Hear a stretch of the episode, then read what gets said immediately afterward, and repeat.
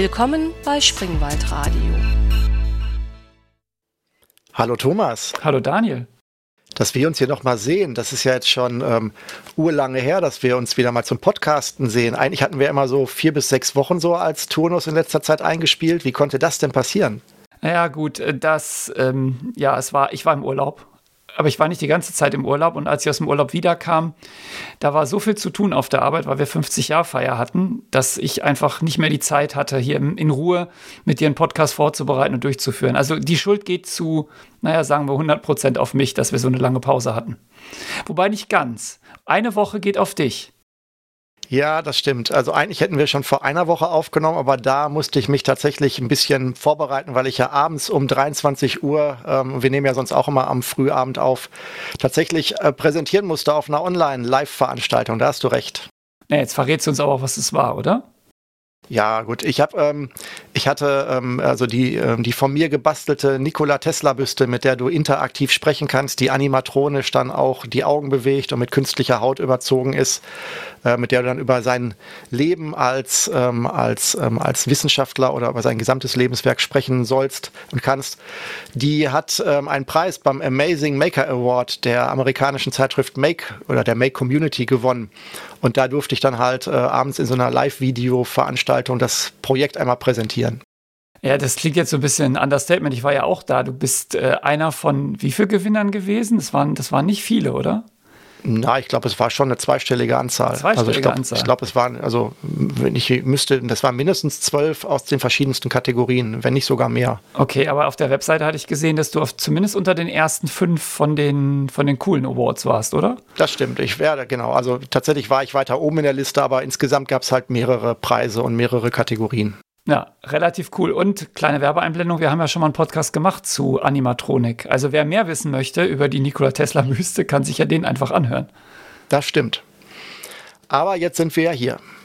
Genau, und heute geht es nicht um deine Achievements oder unsere 50-Jahr-Feier, über die man natürlich auch einen ganzen Podcast machen könnte, über die ganze alte Hardware, die wir da zusammengetragen haben und was wir da so gemacht haben, sondern ja, heute geht es um 3D-Drucker, ein Thema, mit dem du dich ja ganz gut auskennst, Daniel, oder? Genau, also ich habe da tatsächlich privat schon äh, ja viele Jahre Erfahrung tatsächlich und ähm, die hat sich jetzt äh, vor kurzem tatsächlich auch noch mal in die andere Richtung äh, qualifiziert, weil ich bisher immer nur ein Verfahren von 3D-Druck kannte oder kannte nicht, aber äh, verwendet verwenden konnte privat und jetzt dann tatsächlich auch äh, eine andere 3D-Druck-Technologie noch dazu bekommen habe, können wir ja gleich mal drüber sprechen. Und ähm, das ist ja sich, fand ich mal, war mal ein guter Anlass zu sagen, okay, wie, wie kann man denn das Thema mal beleuchten? Ja, und die sollen wir wie immer historisch einsteigen in das Ganze oder wollen wir direkt in die Technologien gehen? Äh, ja, es ist ja so ein bisschen, also in dem Fall gibt es ja jetzt, glaube ich, so historisch an Personen gebunden, wüsste ich jetzt nichts. Also eigentlich kann man ja beides vermischen, oder? Wir können ja mal gucken, wie die Technologien sich so entwickelt haben. Also ja, machen wir so, genau, wir, wir steigen in die Technologien ein. Die, das Thema 3D-Druck ist aber relativ neu. Also im, so für, für privat zu Hause naja, noch knapp zehn Jahre, oder? Vorher, vorher hat man davon noch nie was gehört. Ja, zehn Jahre. Also wie gesagt, ich hatte tatsächlich, äh, ich bin so mittelfrüh eingestiegen, sag ich mal, äh, damals. Und ich habe 2009 damit angefangen. Also sind wir eigentlich jetzt schon so, ich sag mal so, sind es mindestens schon 13 Jahre. Und da war schon so ein bisschen die Community, war schon so ein bisschen, also da hatte das schon einen Namen. Also da war das auch schon so, ich sag mal so ein, zwei Jahre mir schon bekannt, bevor ich erstmal mich warm laufen musste. Also ich würde fast schon sagen, so gefühlt so, vielleicht schon 14 Jahre so. Okay, einigen uns auf 15 Jahre. 15 Jahre in der, in der allgemeinen Wahrnehmung vorhanden. In der Industrie gibt es das schon länger. Ähm, da weiß ich, da habe ich schon vor, ja, in den 2000ern irgendwie, am Anfang der 2000er was gehört über irgendwelche tollen Sachen, die da in der Prototypenfertigung von Automobilherstellern sind. Aber für Normalmenschen ist es auf jeden Fall noch keine 20 Jahre verfügbar und bekannt in dem Bereich. Ja, wobei man natürlich sagen kann, so ähm, ähm vom Prinzip des 3D-Druckens, so ähm, auf manueller Ebene hatte man sicherlich früher schon, was ich zum Beispiel mit, mit Fimo gearbeitet hat, als Beispiel. Das ist ja auch, äh, würde ich schon sehr sagen, ein verwandtes Verfahren, je nachdem, wie man da arbeitet. Wenn man da, sage ich mal, so, so, eine Rolle an, an Knetgummi rollt und die dann wiederum zu äh, anderen Sachen dann schichtet oder ähm, ähm wieder äh, Kügelchen aufeinander macht und das dann im Backofen härtet. Ich finde das tatsächlich auch so eine Art manuelle visueller 3D-Druck, so als, als Gedanken, finde ich, ähm, kann man auch so ein bisschen zulassen, so als, als Prinzip. Das stimmt. Fimo habe ich total vergessen. Das stimmt. Man hat, man hat diese Fimo-Blöcke gekauft und dann hat man diese Würstchen gerollt und dann hat man daraus die Sachen aufgebaut und dann erst geglättet. Ne? Man hat eigentlich alles aus Würsten gebaut. Also das meiste zumindest, woran ich mich so erinnern kann.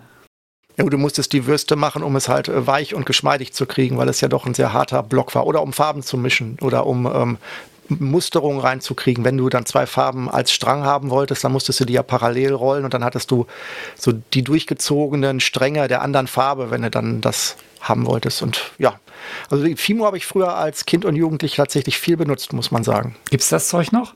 Ja, sicher. Ich habe hier, ähm, äh, habe ich ähm, letztens noch ähm, vor kurzem, oder was heißt vor kurzem, vor ein paar Jahren haben wir Minions gebaut in klein aus Fimo hier. Ähm, das kannst du ganz normal im, in deinem Local Bastelgeschäft, kannst du da ganz normal Fimo kaufen. Da gibt es ähm, mittlerweile auch so Glitzer und sowas, wenn du Schmuck machen willst. Es gibt eine ganze Schmuck, also eine private Schmuckindustrie, habe ich so das Gefühl, wenn ich auf Flohmärkten unterwegs bin, was da angeboten wird bei, bei Fimo, aber Fimo war, glaube ich, chemisch wirklich widerlich. Ist das nicht PVC, wo man den Weichmacher irgendwie raus, rausdampft und deshalb der ganze Backofen irgendwie versifft ist danach? Es riecht ein bisschen, aber äh, versifft eigentlich nicht. Also das, also ich hatte, wenn du die Temperatur nicht zu hoch einstellst, ähm, wenn du dich nicht so wie ich ähm, vor ein paar Monaten ähm, in der Fahrenheit- und Celsius-Menge äh, verliest und es dann im Backofen ist. Ich weiß das noch, hier mein Patenkind ähm, war hier zu Besuch. Wir haben, wir haben Minions gemacht und dann ähm, ähm, zu flüchtig auf der Verpackung die Temperatur abgelesen und ähm, dann sind wir am Abend zurück nach Hause und sein Bruder sagte, oh, habt ihr schwarze Minions gemacht? das war also, die waren dann leider zu lange im Backofen. Okay. Naja, also ich habe auch mal irgendwann gehört, die richtigen Fimo-Profis haben einen eigenen Backofen dafür, weil das, weil das doch irgendwie auf Dauer den Backofen be bedampft. Aber egal. Wir wollen ja, das habe ich tatsächlich hier. Hier im, im, Keller steht hier um die Ecke steht ähm, tatsächlich so ein kleiner 30 Euro äh, eigentlich Pizzabackofen, wo du so, so eine 30 mal 20 Zentimeter Pizzastückchen reintun könntest. Da, ähm, da, der ist extra für Fimo hier äh, reserviert eigentlich ursprünglich. Siehst du also doch ein spezieller Fimo-Backofen, weil es halt doch so ein bisschen eklig ist, wenn man es wenn im normalen Backofen macht. Aber das ist nicht unser Thema. Denn ähm, das Verfahren von Fimo ist ja so ein bisschen ähnlich zum 3D-Drucker, aber nicht ganz, weil du machst ja, du machst ja eine Wurst und legst die aufeinander und der 3D-Drucker fängt ja meistens mit der Wurst an, oder? Also wenn wir jetzt zu dem äh, wahrscheinlich bekanntesten und häufigsten 3D-Drucker rüber wechseln wollen, direkt mal zur Technologiebeschreibung, dann, wenn ich das erklären will, dann versuche ich immer so mir ähm, als beste Analogie des, äh, das Prinzip der, der Heißklebepistole ranzuziehen. Das war also, wenn man jetzt eine Heißklebepistole in die Hand nimmt, dann steckt man ja hinten einen, einen Stab Rohmaterial rein, der ist hart und wird in der Heißklebepistole äh, aufgehitzt und flüssig. Und wenn du dann vorne auf den Auslöser drückst, dann kommt ja vorne eine kleine zwei Millimeter dicke ja, Plastikwurst raus, eine flüssige. Und wenn du dir jetzt vorstellst, dass du daraus jetzt eine auf dem Boden, auf, auf, auf, deiner, auf deiner Arbeitsfläche äh, sozusagen so in Schlangenlinien ein Quadrat malen wollen würdest und würdest das jetzt ausfüllen mit Schlangenlinien und dann lässt du das kalt werden. Und dann machst du am Rand kleine, kleine äh, ähm, Wände, die du dann auch kalt werden lässt am Ende. Und hast dann, und warte, nimm, wartest dann ab, bis alles kalt ist. Dann hättest du ein kleines Gefäß, das quadratisch wäre, mit Boden und Wänden. Und dieses Prinzip macht der 3D-Drucker ja nicht anders. Der macht das nur automatisch und computergesteuert und mit einer viel, viel feineren 3D-Wurst. Aber an sich ist das Prinzip genau das, was ich gerade beschrieben habe. So funktioniert es auch im Kleinen und automatisiert. Also eine, eine automatisierte Heißklebepistole mit einem Material, was wahrscheinlich nicht fürs Kleben gedacht ist, sondern eher, also das, das soll ja nichts verkleben, sondern nur aufeinander haften, oder? Genau, wobei Heißkleber, wenn er kalt ist, ja auch äh, eine Plastikoberfläche hat und auch nicht mehr klebt. Also so gesehen könnte man wahrscheinlich auch Heißkleber da rein tun. Ich vermute mal, dass er nur zu sehr fließt, um das äh, also hinzukriegen und auch zu früh, ähm, also auf das Material unter zu einem niedrigen Schmelzpunkt dann auch wieder flüssig würde, weil das ist ja heißt, der brauchst ja nur in die Sonne legen, dann wird der schon wieder weich. Das willst du ja eigentlich nicht. Gut, und wie nennt sich jetzt diese Art von äh, 3D-Drucker? Also die, die, ähm, du meinst jetzt 3D-Druck mit geschmolzenem Material. Wo dein, dein, halt Heißklebe, dein Heißklebedrucker. Also da gibt es zwei Namen für, die sind beide englisch. Ähm, einmal äh, Fused Filament Fabrication oder abgekürzt FFF. Das sind halt alles Schmelzschichtungsverfahren.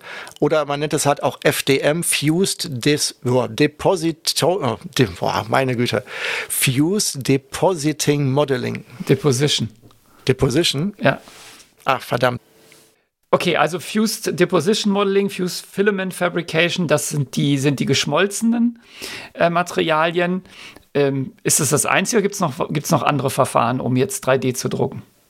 Ah, es gibt irgendwie also unzählige, die aber zum Teil halt auch wirklich äh, vom Aufwand her auch der Industrie vorbehalten sind. Was ich persönlich ähm, am spannendsten finde, sind halt die auf Pulver basierenden Materialien, dass du ähm, ähm, halt ähm, farbigen 3D-Druck auch machen kannst. Da funktioniert es halt so, dass du einen, ähm, einen eine Fläche hast, über die wird ganz dünn ein, ein mehlartiger Film an, an einem Material aufgetragen. Und dann geht eine Art äh, Tintenstrahldrucker darüber und druckt, als wenn das ein Blatt Papier wäre, da äh, mit farbiger Tinte äh, ja, Tinte rein, Flüssigkeit. Und an der Stelle, wo diese Flüssigkeit auf, dieses, auf diese mehlartige Schicht trifft, verhärtet die und hat dann auch die Farbe dieser, äh, dieser dieser Tinte. Und dann wird sozusagen, wenn diese Schicht fertig ist und äh, durch diese Tinte ausgehärtet wurde, dann wird die nächste Schicht über diese, über diese Fläche gezogen und dann geht wieder der, der Tintenkopf drüber. Und dadurch wächst sozusagen ein, ein Kubus äh, aus diesem, aus diesem mehlartigen ähm, ja, Material, das halt durch, durch, äh, durch Wasser oder durch diese Flüssigkeit, die in der Tinte ist, halt aushärtet. Und am Ende hast du dann ein Becken, in dem diese, oder eine, eine, ein, eine, ein Fach, in dem diese, das dann voll gefüllt ist mit diesem Mehl. Und dann kannst du da reingreifen und das Objekt, das dann in diesem, in diesem, in diesem Block aus diesem Material, aus diesem Pulver, ähm, dann ähm, verhärtet wurde, kannst du es dann rausnehmen und kannst es dann abstauben und hast dann dieses Material in farbiger äh, Variante. Das finde ich super spannend, ist aber halt auch eine große Sauerei und auch sehr, sehr teuer, zumindest so wie ich das weiß. Und es gibt dann auch eine Abwandlung von, da wird dann halt statt dieses Pulvermaterials, werden halt Metallspäne auf dem Boden äh, auf, dem, auf dem Arbeitsboden ausgebreitet in einer Schicht und dann wird mit einem Laserstrahl da drauf geschossen und an den Stellen, wo der drauf schießt, ähm, ja, schmelzen die zu ja zu flüssigen kurzfristig flüssigem ähm, ähm, Material. Damit kannst du sozusagen ganz kleine Kügelchen erzeugen, die alle miteinander verschweißt sind. Und dann wird die nächste Schicht Metallpulver drüber gemacht und dann werden auch wieder darin die Kügelchen so angeschossen, dass sie auch kurz schmilzen und sich dann auch mit der Schicht darunter wiederum auch verschmelzen. Und dann hast du wirklich da ähm, ähm aus, aus richtigem Material, aus, aus Metall, hast du dann ähm, ähm ja wirklich Werkstücke. Und wenn ich das richtig in Erinnerung habe, hat da zum Beispiel BMW daraus ähm, ähm, prototypmäßig auch Motorrad-Motorblöcke draus gefertigt für Prototypen. Also das ist wirklich dann im, im wirklichen Hardcore-Einsatz. Ich glaube, dass sogar äh, Turbinenschaufeln für Flugzeugturbinen in Serie so produziert werden mit diesem Lasersintern, Lasersintern wo du mit dem genau. Laserstrahl in dieses, in dieses Pulver schießt, weil du damit halt die, die Geometrien hinkriegst, die du brauchst, also ganz genau und weil du ja kein, du übst ja keinen Stress auf das Material aus. Wenn du normalerweise Material bearbeitest, dann, dann feilst du daran rum oder sägst daran rum und so entsteht das Material ja frisch ohne, ohne jegliche Spannung. Genau, man muss jetzt auch sagen, ist je nachdem, welches, welches Verfahren du anwendest, auch von denen, die wir jetzt gerade schon besprochen haben und denen die wir vielleicht gleich noch besprechen, ähm, 3D-Druck lässt sich aus meiner Sicht nicht pauschal in die Ecke stoßen, zu sagen, das ist nur für einen Prototyp, das hält dann nur irgendwie kurz, das kann man nur zum Experimentieren nehmen, da muss man es wegschmeißen. Das kommt halt auf das Verfahren an, wie haltbar das ist. Das ist halt hier vom Verfahren abhängig. Aber ähm, es ist halt einfach nur teuer. Das heißt, wenn du etwas hast, so wie vielleicht schon eine Turbine und du brauchst da zwei Stück von, dann kann es tatsächlich attraktiv sein, das so zu machen, weil es, obwohl es teuer ist, immer noch das günstigste Verfahren ist, weil du halt keine Massenproduktion machst. Also 3D-Druck disqualifiziert sich in der Regel eher durch den Preis und durch die Geschwindigkeit als durch die, durch das, was am Ende rauskommt, sage ich mal von der Qualität her. Okay, also wir haben jetzt die, die ähm, Heißklebepistole, die irgendwie ihre Würstchen aufeinander legt. Wir haben den, äh, das Katzenklo-Prinzip, wo du einen Pulver hast und tropfst eine Flüssigkeit rein und dann verklumpt das. Das gleiche dann nochmal mit Laserstrahlen auf, bei Metallpulver. Und ähm, es gibt ja noch andere Verfahren. Genau, was auch jetzt ähm, das Verfahren ist, was ich jetzt ähm, ähm, ähm, ähm sehr, sehr, sehr, sehr spät jetzt bekommen habe, also jetzt vor, vor ein paar Wochen und ähm, von dem ich gerade sprach, das ist halt, wenn man ähm, mit Harz druckt. Da gibt es auch verschiedene Verfahren, die eigentlich in der Regel alle ähm, auf Licht basieren. Das heißt, du hast ähm, ein, ein, ja, ein, ein Harz, eine, ein Kunststoffharz, das ähm, mit unter Lichteinstrahlung, also meistens UV-Licht, ähm, verhärtet. Das heißt, wenn du da diesen, ein Glas mit diesem Harz in die Sonne stellst, dann ist es am nächsten Tag hast du ein Plastik, ähm, hast du dann, ist es gefüllt mit Plastik. Das gab es auch früher schon immer. Das ist auch jetzt nicht unbekannt. Ich kann mich daran erinnern, dass das ähm, boah, in den 70ern oder noch früher war das halt mal ähm, so in, da hat man dann da ganze äh, Tische mitgebaut. Da hat man dann irgendwie einen Wohnzimmertisch gemacht. Der war in einem Metall eingefassten Rahmen nach oben und dann waren da entweder Fliesen drin oder sogar irgendwelche Objekte, so äh, organisch, irgendwie was aus der Natur, Steine oder was. Und dann wurde das halt ähm, mit einer kompletten äh, Gussharzschicht ähm, ähm, äh, ja, gefüllt. Wobei das halt dann meist zwei Komponentenharz oder in der Regel zwei Komponentenharz war. Das heißt, das hat sich nicht durch Licht gehärtet, sondern du hast da zwei Flüssigkeiten vermischt und dadurch wurden die dann halt danach relativ schnell heiß, haben dann äh, sich verhärtet und dann waren sie ähm, wirklich wie Glas. Also du musstest dann am Ende, das war wirklich am Ende wie wenn du Eis hattest, so vom Prinzip her von der Oberfläche. Wenn das poliert wurde, war es wirklich wie Glas. Ja, diese, diese, diese Welle mit dem alles in Harz gießen, da kann ich mich noch gut dran erinnern in den 70ern. Das war, das, das, das, das jeder hatte irgend, also hat da mit diesem Zeug, nicht jeder, aber viele Leute haben da mit diesem Zeug rumgemacht und haben irgendwelche Sachen eingegossen. Wird natürlich schnell langweilig. Irgendwann hast du halt alle Blumen aus dem Garten und so in, in dieses Harz äh, befördert und hast das dann überall rumstehen. Aber das war so eine, so eine Welle damals.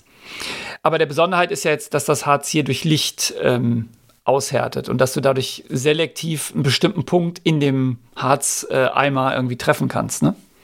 Genau, wobei ich da jetzt tatsächlich an einer Stelle ein bisschen äh, ähm, ähm da wenig Ahnung und Erfahrung von habe, einfach weil es halt, ähm, weil es halt ähm, ähm doch weit auf, out of range ist, nämlich wenn das mit Lasern geschieht, äh, da habe ich relativ wenig Einblick rein. Also dass das ähnlich wie mit dem Laser ähm, ähm, Schmelzen der, der, der, der, des Metalls, dass man also, wenn man das Harz in einem Behälter da, da, wo sozusagen sich Laserstrahlen kreuzen oder wie es, glaube ich, funktioniert, dass es da dann aushärtet.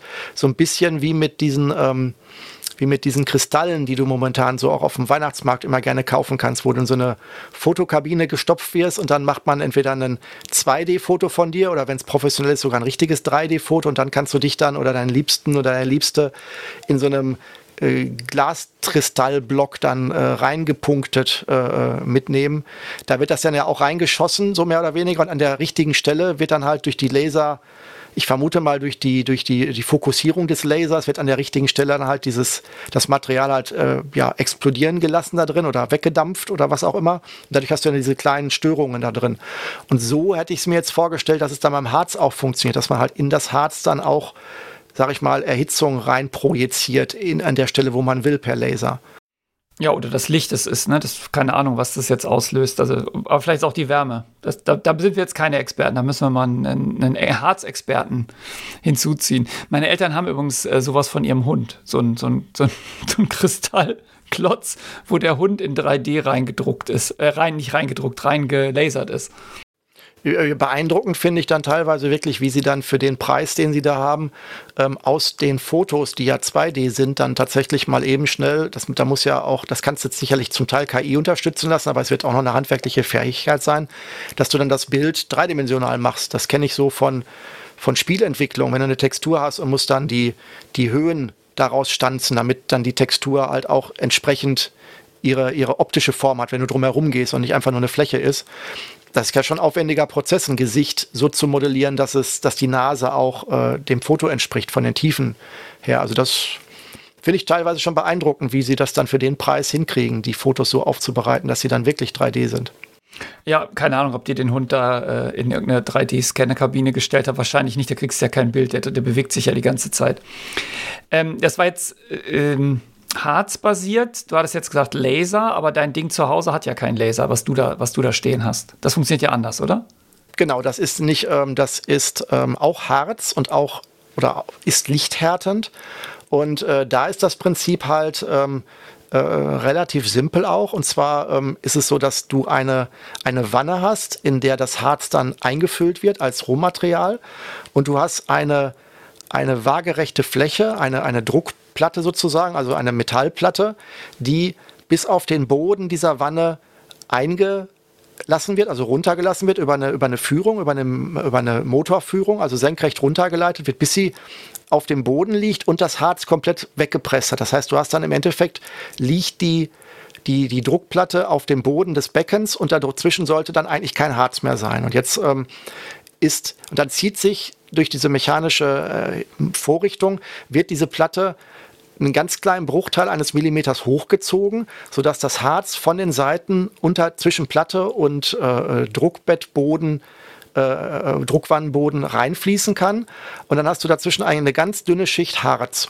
Und jetzt muss man dazu wissen, dass der Boden von dieser Wanne ist nicht aus Metall, sondern der ist durchsichtig und funktioniert im Endeffekt ja, mit einem, das gibt es verschiedene Verfahren, ähm, mit Beamer oder TFT-Display, aber rein praktisch ist es so, dass auf diese auf den Boden wird dann mit Licht eine Form projiziert, nämlich die Form der ersten Schicht, die dieses Objekt haben soll. Also angenommen, du bei unserem Beispiel gerade mit der Heißklebpistole, ich würde eine quadratische Box machen wollen, die oben offen ist, dann würde die erste Belichtung, die da geschieht, das ist also eine richtige Belichtung, äh, ein Quadrat sein, das unten gegenge strahlt wird, dann in diesen Container, in diese, diese Wanne ja eintritt und dann diese erste Schicht des Harzes in einer quadratischen Form aushärten lässt und alles Harz drumherum wird halt davon nicht betroffen.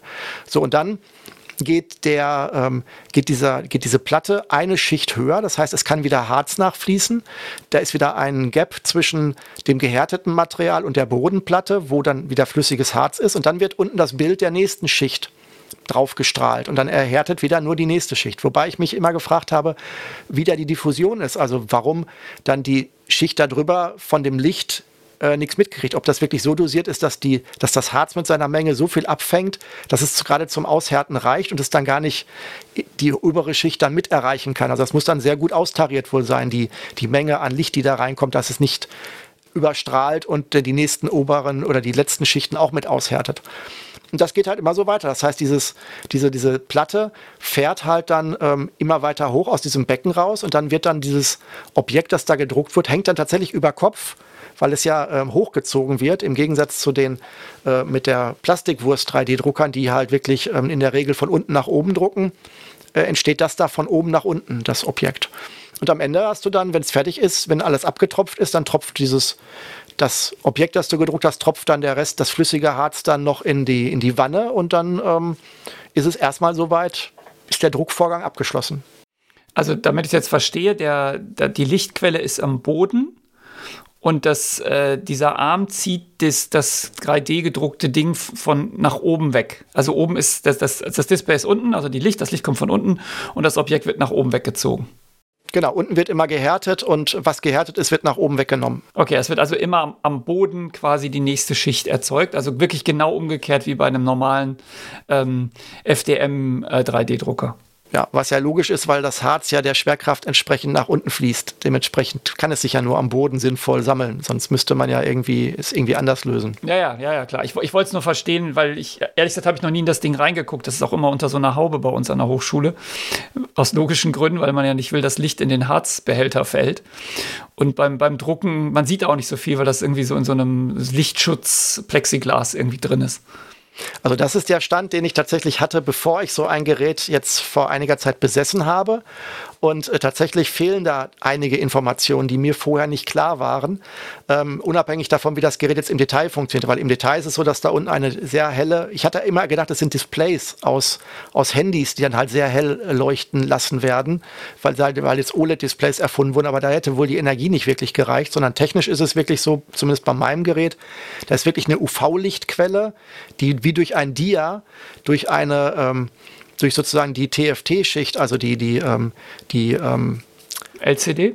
LCD-Schicht ähm, des Displays. Oder, äh, kurzer Exkurs, wenn du einen Monitor hast der alten Art, also nicht OLED-Monitor, dann hast du dahinter ja ähm, Neonröhren und dann hast du davor eine äh, LCD-Schicht, die eigentlich wie so ein Dia arbeitet, die halt immer ähm, äh, sozusagen ein, ein Teil aus, äh, verdunkeln kann oder aufmachen kann. Jedes Pixel kann entweder durchlässig oder nicht durchlässig sein, wenn wir jetzt mal RGB-Farben weglassen als, als Vereinfachung, wenn man jetzt einen schwarz-weiß TFT-Monitor hätte. Und ähm, so funktioniert das halt auch, nur dass die Lichtquelle, die da unten drunter ist, nicht eine Neonröhre ist, sondern wirklich eine sehr, sehr helle UV-Lampe, die dann wirklich auch genug Energie hat, das Harz auszuhärten. Und was ich immer dachte, dass das sozusagen einfach so ist, dass das eine Glasplatte ist, die wo das dann durchgeht. Was ich aber nicht wusste bis vor kurzem, ist, dass dazwischen eine Folie ist, die auch unglaublich wichtig auch ist. Und zwar ist es so, wenn du dieses Harzbecken abnimmst, dann das ist nicht fester Bestandteil des Druckers, sondern du kannst es zum Reinigen, kannst du es abnehmen und dann dieses, dieses Harzbecken ist eigentlich, darunter ist keine Glasplatte, sondern ist eine hauchdünne Plastikfolie einfach nur so, die wie so eine Klarsichtfolie vom Overhead-Projektor und die ist da halt reingespannt. Und das heißt, du druckst gar nicht auf der Glasplatte, die in dem Drucker ist, sondern du druckst auf dieser Folie. Und das hat zum einen wohl den Grund, dass du halt Verunreinigungen, ähm, weil du diese Folien auch wechseln kannst, die Verunreinigungen durch Wechseln der Folie hast.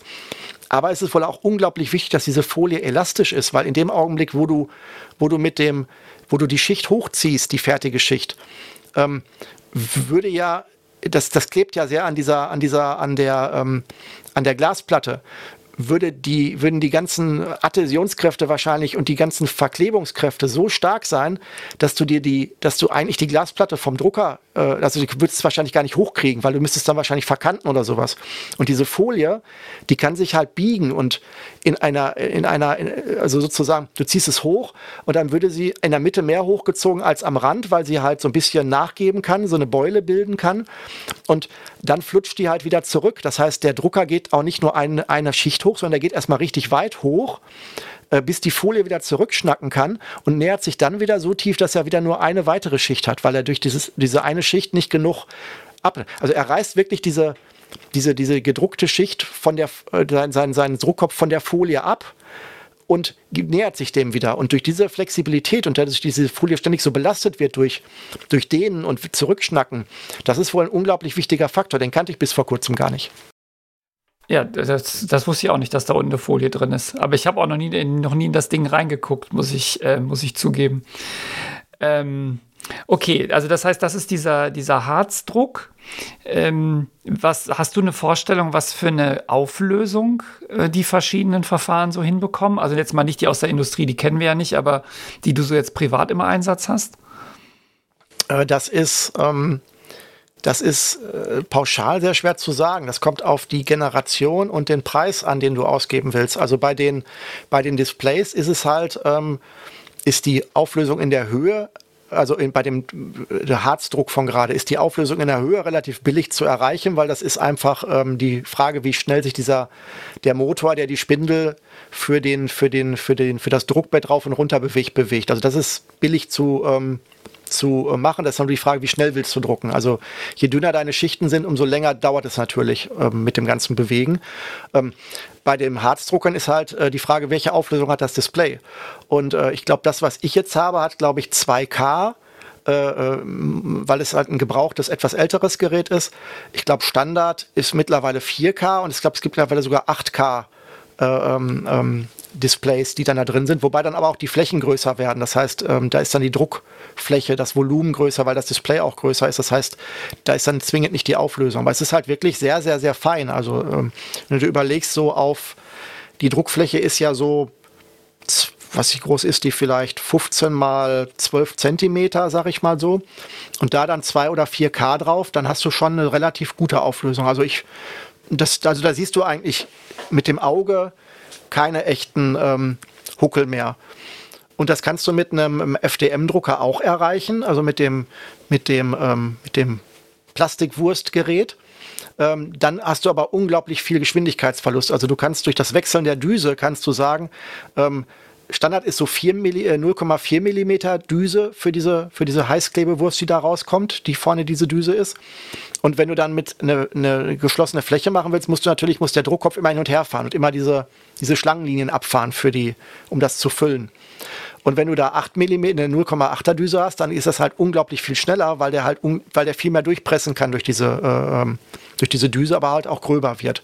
Du kannst aber auch 0,2er eine 0,2er Düse einsetzen, dann vervielfacht sich die Druckdauer, aber das Ergebnis ist halt unglaublich fein wieder. Also ich habe mal so testweise so kleine Figürchen gedruckt mit 0,2er Düse. Das ist für mich von dem Harzdruck kaum zu unterscheiden. Also das ist halt eine Frage dessen, wie viel Zeit du hast ähm, und was du da für eine Düse einsetzt. Also eigentlich kannst du wenn du, wenn du es, wenn du, wenn es dir wirklich wichtig ist, kannst du mit, selbst mit günstigen und aktuellen Geräten sehr hohe, gute Auflösungen erzielen, aber das nervt auf Dauer dann so ein bisschen auch. Ja, 4K ist doch unglaublich viel. Ich sitze hier vor einem 4K 27 Zoll Monitor und ich kann hier keinen Pixel sehen. Und wenn ich das jetzt auch noch auf die kleine Fläche, das muss ja, das muss ja unglaublich genau sein, dann dieses, dieses Ergebnis aus dem Harzdrucker. Genau, ich finde es auch beeindruckend. Und ähm, was der Vorteil halt auch ist beim Harzdrucker ist, ähm, egal wie umfangreich oder wie voluminös dein Projekt, dein, dein Objekt ist, ähm, es dauert halt nicht länger.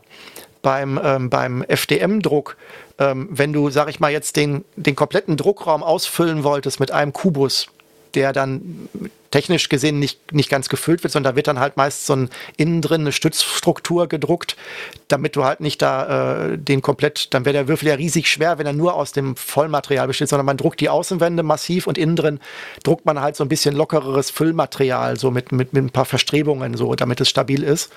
Ähm, dann würde der ja würde der wirklich alles abfahren müssen. Er müsste den gesamten dreidimensionalen Raum des, des Objektes ja gefüllt haben.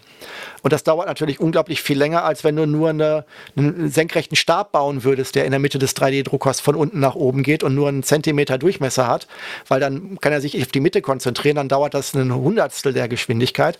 Beim äh, Lichtdruck ist es dem ja egal. Der belichtet jede Platte genauso äh, äh, lange, als wenn, ob sie voll ist oder leer ist. Und dementsprechend ist da die einzige Zeitbeschränkung die Höhe des Objektes. Aber die, die Breite und die Tiefe ist, äh, kostet keine Zeit. Das ist halt auch nochmal ein spannender Aspekt.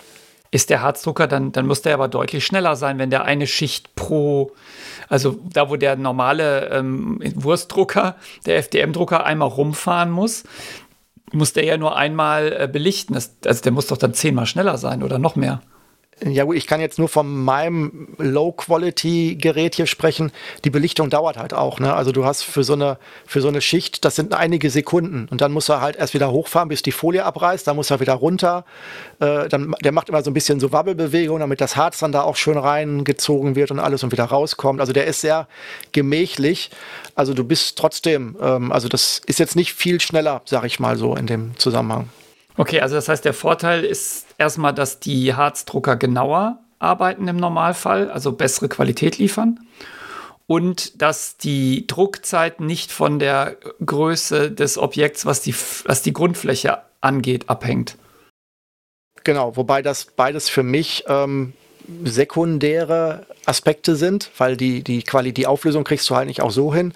Was ich halt wahnsinnig spannend finde an den Harzdruckern ist halt die Stabilität dann, weil ähm, wenn du einen FDM-Druck hast mit diesen Plastikwürsten, dann ist es nicht so, dass die Wurst die die nächste, also du hast unten eine Schicht und dann wird die nächste Schicht drauf gemacht.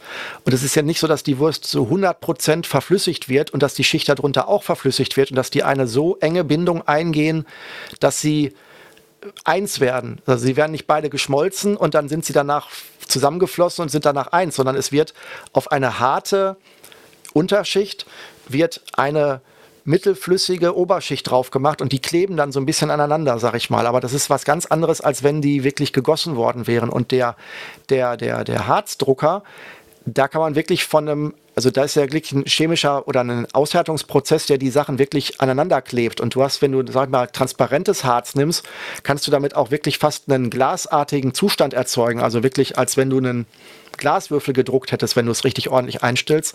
Das kriegst du bei FDM nur ganz, ganz, ganz schwer hin, wenn du eine sehr hohe Dichte reinbringst und alles. Jetzt, wo du das gerade sagst, bei so einem, bei so einem Filamentdrucker, also nennen wir ihn den Wurstdrucker, da kann ich ja Filamente verschiedener Farben reinlegen. Also ich kann, manchmal kann ich ja sogar mehrere gleichzeitig irgendwie verarbeiten, wenn der Kopf das kann. Also habe ich dann so mehrere, das sind die Extruder. Düsen. Ähm, aber bei dem Harzdrucker, der mit Licht arbeitet, da hab, hängt ja die Farbe des Objekts von der Farbe des Harzes ab, oder? Genau, aber da kriegst du auch verschiedene äh, farbige Harze. Also ich habe jetzt hier irgendwie auch weiß und grau und äh, ich glaube auch rot so zum Testen. Ähm, du kannst natürlich nicht zwei filamentmäßig arbeiten. Also wenn du sagst, du willst zum Beispiel ähm, beim, beim FDM, also beim Wurstdrucker, äh, kann man auch ähm, zum Beispiel mit Stützmaterial arbeiten. Das heißt, du kannst sagen, du willst nicht zweifarbig arbeiten. Da kommen wir vielleicht auch noch drauf, drauf das Prinzip Schütz, Stützmaterial. Ähm, vielleicht können wir das ja als Exkurs äh, noch mal eben kurz einwerfen. Ähm, wenn ich bei dem Beispiel von meiner ähm, quadratischen Box, die ich mit der Handklebepistole gebaut habe, bleibe. Und ich habe die jetzt so gebaut, wie ich vorhin erklärt habe. Ich habe eine quadratische Bodenplatte aus, aus kleinen Linien mit zusammengeklebt und habe dann rundherum eine kleine Wand als äh, quadratisches äh, als quadratische Wand hochgemacht. Und ich möchte da jetzt einen Deckel bauen. Und ich jetzt von einer Wand zur gegenüberliegenden Wand mit der mit der Heißklebewurst gehen wollte, dann wird das nicht funktionieren, weil die Wurst wird auf dem Weg zur überliegenden Wand ja reinfallen. Das heißt, sie wird ja nicht, sie ist ja nicht so stabil. Ich könnte sie wie ein Zylinder, äh, wie ein Kon, äh, konisch machen. Ich könnte also versuchen, sie zu verjüngen und sag ich mal, so eine Art Spitze zu machen, indem ich die, indem ich die nächste Schicht immer ein Stück enger mache und zwar so eng, und, und dass sozusagen die, die, die, die neue Wurst noch nicht abrutscht und sozusagen gerade mal so ähm, auf der äh, in, immer mehr in diesen Quader äh, reingeht. Das würde noch gehen, aber ich kann nicht, ähm, äh, sag ich mal, Täler überspringen, weil dann fällt mir halt die Wurst einfach ins, ins Leere. Ich kann auch nicht über Kopf drucken natürlich. Wenn ich zum Beispiel jetzt den Buchstaben S drucken wollte und will oben den Bogen des S, der ja von, der, von oben nach unten in die Luft ist, wie soll ich den drucken? Ich habe unten gar nichts, wo ich drucken würde. Sobald er anfängt, äh, in, diese, in, die, in, den, in, den, in diesen Fuß des oberen S-Bogens zu gehen, dann würde er in die Luft drucken und einfach, da wird, dann regnet einfach das Filament nach unten und er härtet dann. Und dafür gibt es halt das Prinzip des Stützmaterials. Das heißt, man, die Software, die die, die, die, die Umsetzung macht, den 3D-Drucker zu steuern, die rechnet halt, äh, ähm, kleine Säulen mit rein, die eigentlich gar nicht zum Objekt gehören, die nur dafür da sind, der Schwerkraft zu trotzen und die man dann später wieder abziehen muss, indem man sie dann mechanisch trennt, sag ich mal. Und ähm, das ist zum Beispiel etwas, was du beim, beim, beim 3D-Druck mit, mit, ähm, mit zwei Extrudern super machen kannst. Das heißt, du druckst in den einen Extruder nicht eine Farbe und in dem anderen eine andere Farbe für ein zweifarbiges Objekt, sondern du ähm, packst in das eine, in den einen Extruder-Vortrieb das Material, mit dem du drucken willst und in dem anderen ein Supportmaterial. Und dann wird, werden diese Stützen mit diesem Supportmaterial gedruckt und das andere mit dem richtigen Material. Und dann kannst du dieses Supportmaterial später auswaschen, entweder je nach Material, entweder per Wasser oder per Alkohol. Und dann hast du sozusagen rückstandslos diese Stützen und musst sie nicht mechanisch abmachen. Und das geht halt beim Harz nicht. Beim Harz würdest du, hast du zwar auch Stützen, die sind nur über Kopf, damit es nicht runterfällt, das Objekt. Aber ähm, du musst, du kannst da kein zweites Material reinbringen. Das hat, da, da muss die Stützstruktur zwingend auch aus dem Harzmaterial sein, leider. Das heißt, du kannst dann immer nur mechanisch die Stützmaterialien entfernen. Also Harzdrucker ist immer einfarbig. Du, also du kannst verschiedene Farben drucken, aber ein Objekt hat eine Farbe, weil du kannst nur ein Harz zu einem Zeitpunkt in der Maschine drin haben. Ja, wobei, das weiß ich nicht, das habe ich, das, wahrscheinlich gibt es da Leute, die das auch machen. Du kannst ja beim, beim FDM-Druck mit einem Extruder ja auch mehrfarbig drucken, indem du einfach anhältst, das Filament wechselst und dann einfach ein anderes reintust und machst dann ab einer gewissen Stelle, machst du dann halt mit einer anderen Farbe weiter. Dann kannst du von unten nach oben verschiedene Farben machen. Und es gibt, äh, da gibt es da gibt's sogar, ähm, also es gibt sogar ein ganz wahnsinniges Projekt, das man kaufen kann von einer Maschine, wo du mehrere Filamentrollen drin hast und der durch Einmessen des 3D-Druckers mit nur einem Extruder ein vollfarbiges, detailreiches Objekt drucken kann, indem er ähm, hinten, wo, die, wo das Filament, also diese, diese Wurst reinkommt, ähm, die zerschneidet und aus verschiedenen farbigen Stücken, die genauso lang sind, wie sie sein müssen, zusammenschweißt und das dann rein. Das heißt, du kriegst einen kunterbunt geschnipselten, geschnipselten ähm, äh, äh, Plastikwurst rein und synchronisiert mit den Druckbewegungen des, des Extruders ist das am Ende ein geplant farbiges Objekt. Damit könntest du sozusagen Schrift in eine Platte machen und äh, dann kommen halt rote Stüpsel, äh, Teile kommen rein, wenn es rot sein soll. Und das ist also unglaublich und das ist kommerziell kannst du es kaufen und es funktioniert. Das finde ich also Wahnsinn. Und beim, beim äh, Harzdrucker könntest du theoretisch das auch so programmieren, dass du das Harz vielleicht tauscht, während du druckst, wobei das schon ein Riesenaufwand wäre, glaube ich. Aber es gibt bestimmt Verrückte, die das probieren. Das Harz ist ziemlich eklig, oder? Also ich habe nicht das Gefühl, dass es was ist, mit dem man beliebig rum, rumpuncht. Aber gut. Ähm, aber mit diesem Aneinanderfrickeln äh, der Farben, ich glaube, Leute, die stricken, kennen das, oder? Die, da arbeitet man auch irgendwie so, dass man den, den, die Farbe des Fadens wechselt, um, ich kann jetzt nicht stricken, aber äh, um das Objekt, äh, das Gestrickte mit Mustern zu versehen. Genau, das musst du ja, glaube ich, auch vorausschauend machen, bevor du es dann da äh, an der Spitze der Nadel hast. Du musst das ja dann da reinknoten irgendwie. Also ähm, ist wahrscheinlich ein sehr verwandtes Thema, nur dass das dann halt dreidimensionales Stricken ist. Ich befürchte, wir sind außerhalb unserer Kompetenz. Äh, Stricken ist auch dreidimensional. Wir sollten, wir sollten nicht über Stricken reden, sonst kriegen wir, kriegen wir Ärger mit Leuten, die das, die das wirklich können. Vielleicht gerade noch zu deiner, zu deinem angeschnittenen Thema, ähm, dass das Harz, ähm, ja, das ist sehr unangenehm. Also ähm, das Harz war, der Harzdrucker war jetzt ein Grund, warum ich meine eh schon eigentlich ganz gut eingestellte Werkstattluftanlage nochmal umgebaut habe. Ähm, warum ich mir eine wirkliche echte Filtergasmaske gekauft habe und Chemiehandschuhe, weil das Zeug ist nicht nur unangenehm riechend, sondern es ist auch hochallergen. Das heißt, das willst du weder einatmen, noch willst du es auf den, du willst es auch nicht auf der Haut haben, du willst es gar nirgendwo haben. Und äh, das ist echt schon, ähm, also das ist der Nachteil von diesem Harzdruck, dass du wirklich wie äh, Walter White rumlaufen musst, damit das einigermaßen, äh, damit du da nichts davon trägst und danach auch ordentlich lüften. Ja, und was du bei dem Harzdrucker auch noch hast, ist, dass du es ja danach waschen musst. Also bei unserem Drucker in der Hochschule ist eine Waschmaschine dabei, in der du, in die du das fertige Druckding dann reintust und dann wird das Ding gereinigt mit Isopropanol. Das hast du wahrscheinlich auch, oder?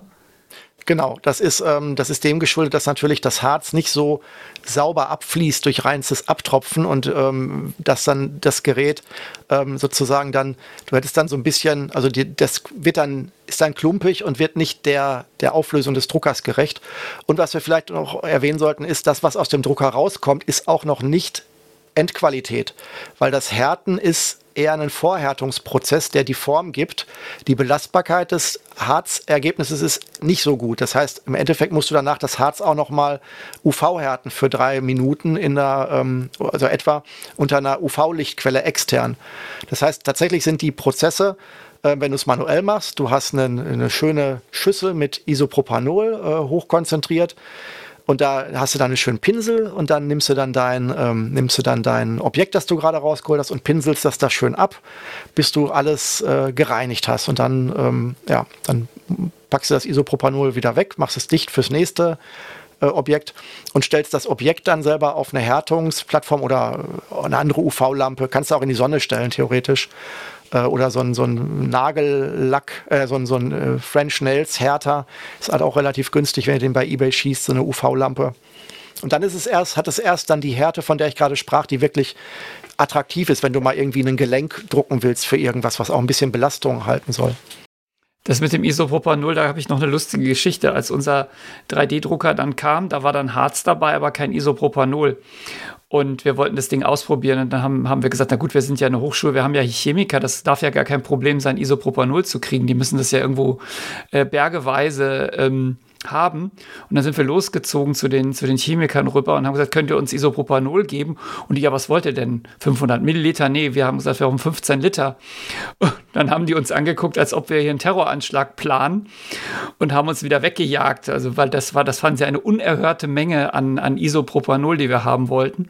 Und die haben wir dann einfach bei Amazon, da kannst du das irgendwie in 10 Liter Kanistern ich glaube, es waren 10 Liter Kanister, äh, einfach bestellen und dann kam das, wurde das geliefert. Aber ähm, wir haben es nicht geschafft, das äh, in-house zu sourcen, weil niemand uns diese Mengen geben wollte. Ja, gut, ich meine, das geht auch, also ist, ein Liter ist da auch nichts, ne? Gerade bei dem Waschen. Also so unter 5 Litern kommst du da auch überhaupt, selbst bei kleinen Geräten, nicht, ähm, nicht gut weg. Und tatsächlich habe ich hier, ähm, ich habe ja meinen äh, 3D-Druck, ich bin ja dazu gekommen, weil ich den bei eBay wirklich sehr, sehr günstig geschossen habe, zusammen mit so einem Reinigungssystem. Und das ist wirklich angenehm. Wobei ich sagen muss, ich bin ja, wie gesagt, ähm, schon sehr lange beim 3D-Drucken. Das ist für mich wirklich eine noch ganz neue Erfahrung. Und ich bin jetzt immer in dem Zwiespalt zu überlegen, wann nehme ich den Wurstdrucker und wann nehme ich den Harzdrucker. Also wann ist, macht es Sinn? Und ich muss ganz ehrlich sagen, den Harzdrucker, den schiebe ich immer sehr lange vor mir her. Ähm, also für, für Experimente, für Ausprobieren würde ich den definitiv nicht nehmen. Einfach aufgrund dieser ganzen, ja, Belastung, die da auch drin steckt, mit dem ganzen Auswaschen, Chemie, Geruch und ähm, wir machen es ja, also ich habe das ja hier im, in unserem Wohnkeller, also im Haus, nicht in einer irgendwie Garage, an einer FH oder sonst wo, sondern äh, das riecht dann ja, das riechst du dann ja auch, wenn du hier wohnst, wenn du dann die Kellertür aufhast und so. Das ist wirklich nicht schön. Also ähm, eigentlich hebe ich mir das jetzt wirklich für wirklich belastbare oder hochauflösende äh, Drucker auf. Ja, ich, ich glaube auch, dass das ist einfach eine Ferkelei mit dem Harz. Und wenn du da nicht aufpasst und, und schmierst dir das irgendwo hin, ich vermute mal, das versaut ja auch deine Klamotten und dein, deine, deine Einrichtungsgegenstände für immer, oder? Das ist wahrscheinlich super eklig. Keine Ahnung, ich ähm, habe das bisher vermieden. Okay, also nicht dran lecken und Isopropanol nicht trinken. Das ist, äh, ich habe mal, ich habe mal dran, ich habe mal einen Tropfen auf die Zunge gemacht. Das ist absolut eklig. Es äh, schmeckt ganz, ganz seltsam. Ähm, gut, jetzt haben wir, haben wir ja so die gängigsten äh, Druckertypen mal äh, besprochen. Ähm, was kann man denn noch alles drucken? Also was gibt es noch für Verfahren oder was, was für Materialien kann man denn noch verdrucken? Also im Endeffekt kannst du ja mit diesem, mit dem, mit dem, ähm, mit dem FDM, mit dem Wurstdrucker, kannst du ja eigentlich alles drucken, was ähm, zur Zimmertemperatur einigermaßen fest ist und mit einer akzeptablen Temperatur um 200 Grad max, sag ich mal, also 240 Grad vielleicht, oder ich glaube sogar bis 300 geht's. Also das in dem Bereich sollte es sich verflüssigen lassen äh, ohne dass es dadurch dann Schaden nimmt. Also die Verflüssigung sollte dann dazu führen, dass es wirklich nur flüssig wird und beim Erkalten auch wieder sein, seine ursprüngliche Stabilität und seine ursprüngliche ähm, äh, Materialstruktur wieder erlangt. Und ähm, dann kannst du zum Beispiel, es gibt zum Beispiel äh, für den FDM gibt es äh, gummiartige Filamente. Das ähm, funktioniert auch super, funktioniert aber nicht mit jedem FDM-Drucker gleich gut. Also mit meinem funktioniert es eigentlich sehr, sehr schlecht, weil ähm, Dadurch ist jetzt die, die, die, die, ähm, die, die hinzugeführte Plastikwurst, die ist ja nur ähm, entweder 3 oder äh, 1,7 Millimeter dick und wird dann ja über einen Vortrieb in, den, in die Heißklebepistole reingedrückt. Und bei meinem Drucker, beim Ultimaker, ist es so, dass der Vortriebmechanismus ist aus Geschwindigkeitsgründen, damit er nicht mitbewegt werden muss, wenn der Druckkopf hin und her fährt, ist er nicht auf dem Druckkopf, sondern es ist eine ich glaube, es heißt Bowden Tube. Also es ist eine, eine, eine, ähm, ja, eine, wie nennt sich es beim Fahrrad? Ein Zug, eine Art Zug. Also es ist ein, ein sehr stabiles Plastikrohr, in das dann das Material reingeschoben wird. Und dadurch, dass das Plastikrohr selber wenig dehnbar ist, ähm, wenn du am einen Ende schiebst, kommst du halt am anderen Ende raus. Das ist das, ist das Prinzip. Und wenn du ähm, wie bei mir den, den, diesen Vortrieb ganz an am Ende dieses, Schlau, dieses Rohres hast, dieses Schlauches hast, das, das ist so fast 40 Zentimeter lang und du hast ein flexibles Material, das nicht starr ist, dann, dann staut sich das da drin, dann, dann, dann bildet es da drin Wellen, weil es halt weich ist und dann weich kannst du halt nicht schieben, es ist halt nicht hart genug. Und dementsprechend ähm, kannst du elastische Materialien eigentlich nur gut drucken, wenn du äh, einen, einen eigentlich unattraktiven Extruder hast, nämlich wo dann der Vortrieb auch oben auf dem Druckkopf ist und der sich bewegt oder wenn das Druckbett sich bewegt. Das gibt es auch, dass du also sagst, okay, der, der Druckkopf bewegt sich gar nicht, sondern das, das Modell am Boden wird hin und her gefahren und bleibt unter einem starren Druckkopf dann geht das. Ich habe das geschafft, indem ich mir, ich konnte mir helfen, indem ich das Filament eingefroren habe und habe es dann schnell gedruckt. Das heißt, ähm, dass es also äh, dann seine, seinen Aggregatzustand von ähm, so gummiartig wirklich wieder zu hart hatte. Und dann, äh, wenn du das schnell verarbeitest, dann konnte, war das, blieb das lange genug kalt, um dann diesen, diesen, diesen äh, Staueffekt nicht zu haben. Das ging, damit konnte ich so ähm, ja, gummiartiges Zeug drucken. Aber ist halt wirklich, ist immer ein Hack darf nicht brechen, ne? Da, wenn es gefroren ist, dann hast du auch wieder nichts gewonnen. Ja, brechen ist da eigentlich äh, so selten, sag ich mal. Es wird ja geschoben, da bricht es ja dann nicht so leicht, sag ich mal. Okay, also man kann, man kann Gummi drucken. Ich glaube, man kann auch so äh, holzartige Sachen habe ich auch schon gesehen, wo da Holz beigemischt ist, aber da können wir vielleicht gleich nochmal drüber reden, wenn wir überhaupt über die, die Filamente sprechen. Ähm, ich glaube, Schokolade habe ich schon gedruckt gesehen. Also es gibt Konditor, äh, die aus Schokolade Sachen 3D drucken. Ähm, und Beton, es gibt Häuser, die gedruckt werden. Ob man den jetzt mag mit ihrer Wurstoptik, ist eine andere Frage, aber immerhin geht es technisch. Und du hast auch schon mal Gummibärchen gedruckt, oder? Genau, ich hatte, ich weiß gar nicht, ob es das noch gibt. Ich habe es letztens nicht gesehen. In Berlin, im, äh, in der Nähe äh, der Hackischen Höfe, gab oder gibt es ähm, ein Katjes Café. Das war so ein ja, heute so Startup-ähnlicher äh, äh, Prototypladen, wo sie dann ähm, so auf moderne Art ähm, was gezeigt haben. Und da konntest du, glaube ich, ähm, konntest du die Gummibärchen drucken lassen nach deinem Wünschen. So, wenn ich das richtig in Erinnerung habe. Aber ich glaube, ich habe es jetzt nicht mehr gesehen, würde es aber auch nicht dafür schwören, dass es das noch gibt. Die Daniel-Bärchen konntest du da drucken. Ja, ich glaube, Schriftzüge waren, waren glaube ich, so der Renner, wenn ich das richtig in Erinnerung habe. So, ähm, ja. Gut, machen wir vielleicht mal jetzt also einen Schlussstrich unter die, unter die Drucker an sich. Ähm, also wir machen ja, wir reden ja über additive Fertigung im Gegensatz zur subtraktiven Fertigung. Wir bauen also Dinge auf, indem wir immer was aufeinander schichten, anstatt was wegzuschnippeln. Und kommen wir vielleicht zu, dem, zu der nächsten Frage. Also ich habe jetzt so ein Ding da stehen und ich habe irgendwie eine Idee. Dann ähm, druckt das ja nicht von alleine los, sondern ich muss ja irgendwie dieses äh, zu druckende Objekt ähm, modellieren, schaffen, ähm, erstellen. Und damit sind wir natürlich sofort beim Thema Software. Was, was, wie geht man denn da vor, wenn man jetzt, sagen wir mal, ich möchte, ich möchte irgendetwas, irgendein Ding, ein Würfel, ich möchte einen Würfel drucken. Was, wie gehe ich jetzt vor? Okay, also ähm, von, der, von, von der Software her bist du eigentlich ganz klassisch auch bei einem ganz alten Thema, nämlich bei CAD, Computer Aided Design. Und zwar da auch im 3D-Bereich. Also ähm, das ist ja, das kennen wir auch von CNC-Fräsen, wo ja dann äh, Sachen auch weggefräst werden oder von anderen Modellen, wo Dinge, ähm, sag mal, in 3D konstruiert werden und dann, um daraus Konstruktionspläne zu machen, damit ein anderer Mensch es vielleicht von Hand nachbaut. Das ist ja schon sehr, sehr, sehr alt, sag ich mal, diese, dieses Konzept. Und tatsächlich musst du in einem, in einer Software in der Regel, ähm, also ich, ich mache mal kurz einen Exkurs. Theoretisch kannst du den 3D-Drucker auch programmieren und kannst dem algorithmisch künstlerische äh, Bewegungen einprogrammieren und dann würde er sozusagen, könntest du direkt sagen, ich programmiere genau, wie er sich bewegt und könntest dann selber ähm, den programmieren. Das klammer ich jetzt mal aus. Das ist jetzt nicht das Thema. Also du könntest wirklich selber Algorithmen schreiben, die den Druckkopf so bewegen, dass am Ende ein geometrisches Objekt irgendwie rauskommt. Ähm, so wie es, wie es diese wie es diese, ähm, diese Malsachen gibt, wo du ähm, so Mandala-mäßig, wo du ineinander geschachtelte Kreise auf dem Papier hast, dann tust du den Stift rein, dann drehst du den immer und dadurch, dass die Kreise verschiedene Radien haben, mit Zahnrädern, kommen da ganz schöne bunte Muster. Sowas könntest du mit einem 3D-Drucker auch machen, theoretisch, aber das ist nicht unser Thema hier. Spirograph. Ich weiß, wie es heißt, weil ich einen uh. habe. Es heißt Spirograph uh. und es ist sehr lustig. Okay, benutzt das ist nicht unser du, benutzt, Thema. Benutzt du ihn oft und gerne? Nein, ich benutze ihn nicht oft, aber ich habe einen. Und das finde ich, äh, das macht mich stolz. Ja, das freut mich. Gut. Ähm, sowas theoretisch in 3D könnte man auch machen, wenn man irgendwie. Äh, es gibt auch Leute, die mit dieser, die mit dieser Wurst, die dann da rauskommt, gar nicht feste Modelle machen, sondern mit diesem, mit diesem, ähm, mit diesem was dann da, also wenn ein Druck fehlschlägt und der Drucker dann doch in die Luft druckt, dann kommt da sowas raus wie in der Wüste so aus, aus, aus, aus, ähm, aus Stroh durch die Gegend ge, ge, äh, geweht wird, solche, solche Strohballen, nur halt aus Filament. Wenn man dann am nächsten Tag für einen 5-Stunden-Druck wiederkommt und man sieht dann nur so ein, so ein Vogelnest aus, aus, aus Fäden, dann ist man sehr enttäuscht. Das wird auch teilweise geometrisch für Kunst verwendet. Das meine ich jetzt nicht. Also du meinst ja, wir haben einen Plan, wir möchten ein konkretes Modell ein Werkstück erstellen, einen Würfel mit der Kantenlänge einmal einmal ein Zentimeter und der soll am Ende aus dem 3D-Drucker rausfallen.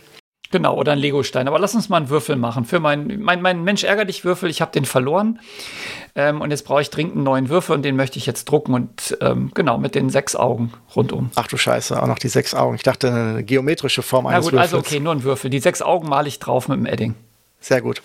Ähm, dann gehst du in das äh, Cut-Programm deiner Wahl und erzeugst einen, einen Körper äh, eines Würfels mit den Kantenlängen äh, 1 cm und der fällt dann raus aus dem Programm. Den musst du dann exportieren in einem entsprechenden Dateiformat, wobei man da halt unterscheiden muss bei den 3D-Programmen. Es gibt halt 3D-Programme, die auf visuelle ähm, 3D-Objekte aus sind und es gibt welche, die halt auf Formen und Flächen 3D-Objekte, also auf, auch auf geschlossene Flächen sind. Weil wenn du zum Beispiel jetzt mit einem 3D-Malprogramm, so wie es Blender früher war, mittlerweile kann Blender das auch, oder mit einem, mit einem, einer, einem, einem 3D-Programm, das eher für Spiele-Engines gedacht ist, dann bekommst du eigentlich eher visuelle Formen, die fürs Optische gedacht sind, die aber nicht geschlossen sind. Und du, was du ja möchtest, ist, du möchtest, dass der Form in, dass die Form in sich geometrisch schlüssig ist und auch bewiesenermaßen geschlossen ist und auch ähm, eher eine, eine, eine, eine, eine, eine, ein Volumen hat, als denn eine einfach nur 3D-Flächen an der Stelle. Und das macht halt ein richtiges, eigentlich ein, äh, für, für, ähm, ja, für konstruktionsgedachte CAD-Programme machen das. Und dann bekommst du halt diese Datei raus. Das ist dann in der Regel eine, eine, ähm, eine Objektdatei oder eine STL-Datei für Stereolithografie. Also es gibt verschiedene Exportformate, die dann dieses CAD-Programm erzeugt.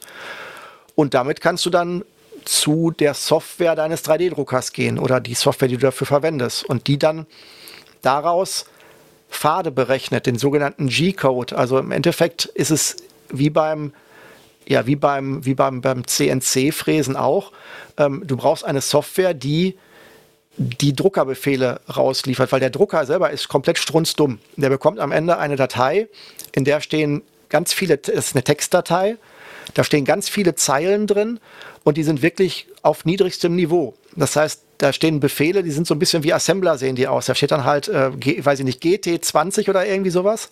Und da sagt er dir also, bewege dich auf der X-Achse 20 Millimeter. Dann kommt der nächste Befehl, bewege dich auf der Y-Achse 10 mm. Dann kommt der nächste Befehl, heize den Extruder auf 240 Grad auf und warte. Das heißt, es wird wirklich eine ganz, ganz, ganz kleine Liste an minimalen Steuerungsbefehlen erzeugt, die einfach dann als Programm von dem Drucker stupide abgearbeitet wird. Und diese Übersetzungsleistung macht eine Software, die nennt sich Slicer.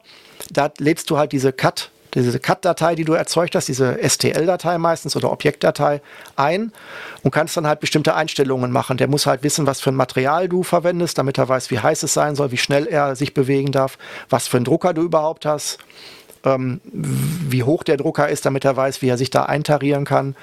Und der macht dann wirklich ein, ein, ein passgenaues für deinen Druckertyp und für dein Objekt exakt vorgedachtes und sehr individuelles Bewegungsprogramm, von dem ich gerade sprach, also diese Abfolge der Befehle. Dazu habe ich jetzt zwei Fragen.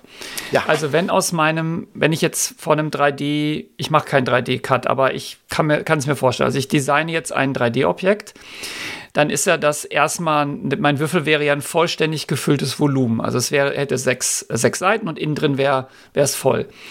Ähm, und jetzt, wenn du das aber druckst, musst du ja, da hast du ja vorhin erklärt, man druckt nicht das, das ganze Innenleben aus. Und das zweite ist, du hast gesagt, man braucht Stützstrukturen teilweise. Gut, der Würfel braucht die jetzt nicht, aber nehmen wir an, er bräuchte die. Wo kommen die denn jetzt dazu? Wer macht denn die?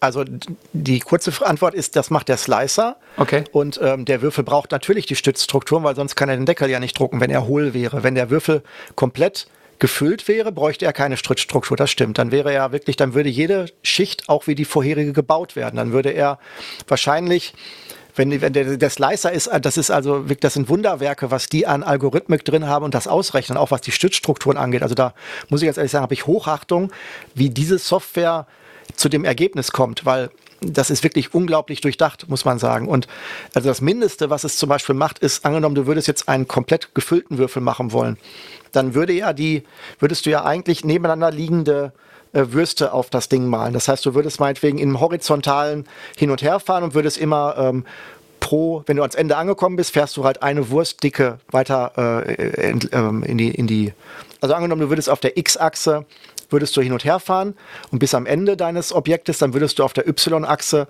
ähm, eine, eine Wurstdicke weitergehen und dann würdest du zurückfahren. So wie wenn du halt einfach so, wie wenn du, wenn du ein Band hin und her so hinlegen würdest, so in Schlaufen, sag ich mal. So, und was der Slicer zum Beispiel mindestens macht, ist, dass er die nächste Schicht 90 Grad verdreht macht, damit die, damit die Stabilität halt ähm, über Kreuz ist, dass halt die, dass die, dass die nicht alles in Längsrichtung geklebt ist, sondern dass die nächste Schicht halt um 90 Grad verdreht, genau die gegenteilige Zugkräfte bezogen auf die Lauflinien dieses Modells. Also das ist das Mindeste. Das würdest du bekommen, wenn du den Würfel komplett vollständig hättest. Und da aber für die Stabilität des Würfels in der Regel du den nicht gefüllt haben musst, ähm, geht das System eigentlich her und sobald die Außenschichten dick genug sind, macht es da drin ein sogenanntes Füllmuster. Das kann eine Wabenstruktur sein im Hexagon wie, beim, wie bei einer ähm, wie bei einer ähm, wie bei einem Inka.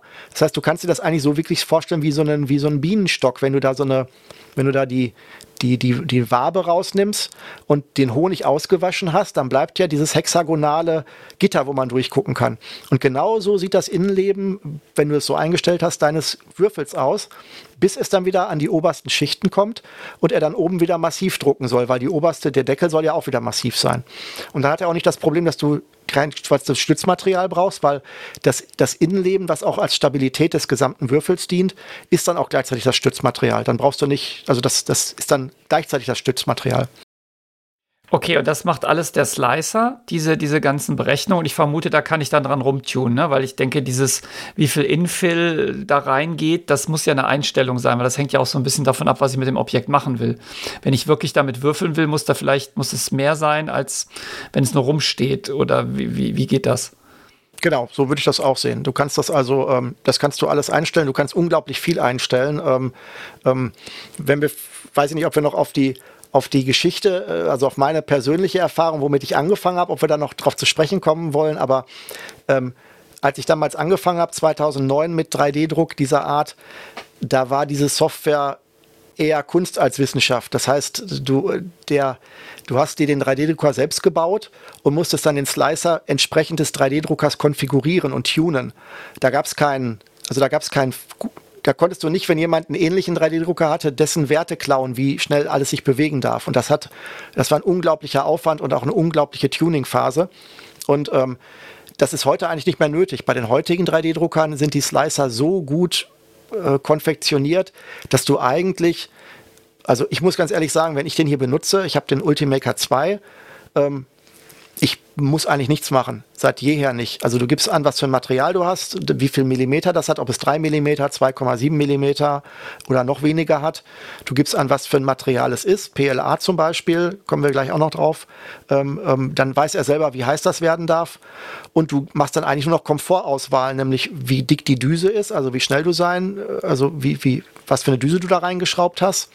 Dann kannst du sagen, ähm, wie viel, ähm, wie dicht wie viel Prozent dieses Füllmaterial haben soll. Also du kannst wirklich sagen, du willst 100% Füllmaterial, dann hast, dann hast du einen vollständigen Würfel. Du kannst sagen, du willst 50%, dann wird halt in der Mitte 50% Material gespart oder du sagst 20%, dann hast du halt, oder 10% hast du dieses Bienenwabenmuster. Also du kannst einfach einstellen, wie viel Material du innen drin haben willst und wie stabil es sein soll. Wenn du jetzt, sag mal, was machen willst, einen, irgendwie einen Möbel Ständer, wo ein ganzer Schrank draufsteht, dann willst du vielleicht nicht nur 10% haben, sondern willst du vielleicht 90 oder 100% oder 80% haben. Und was kostet so eine Software? Ähm, also die äh, Software für den Ultimaker, die Cura, die ist, äh, soweit ich weiß, umsonst. Die kannst du dir runterladen und die unterstützt auch Fremddrucker.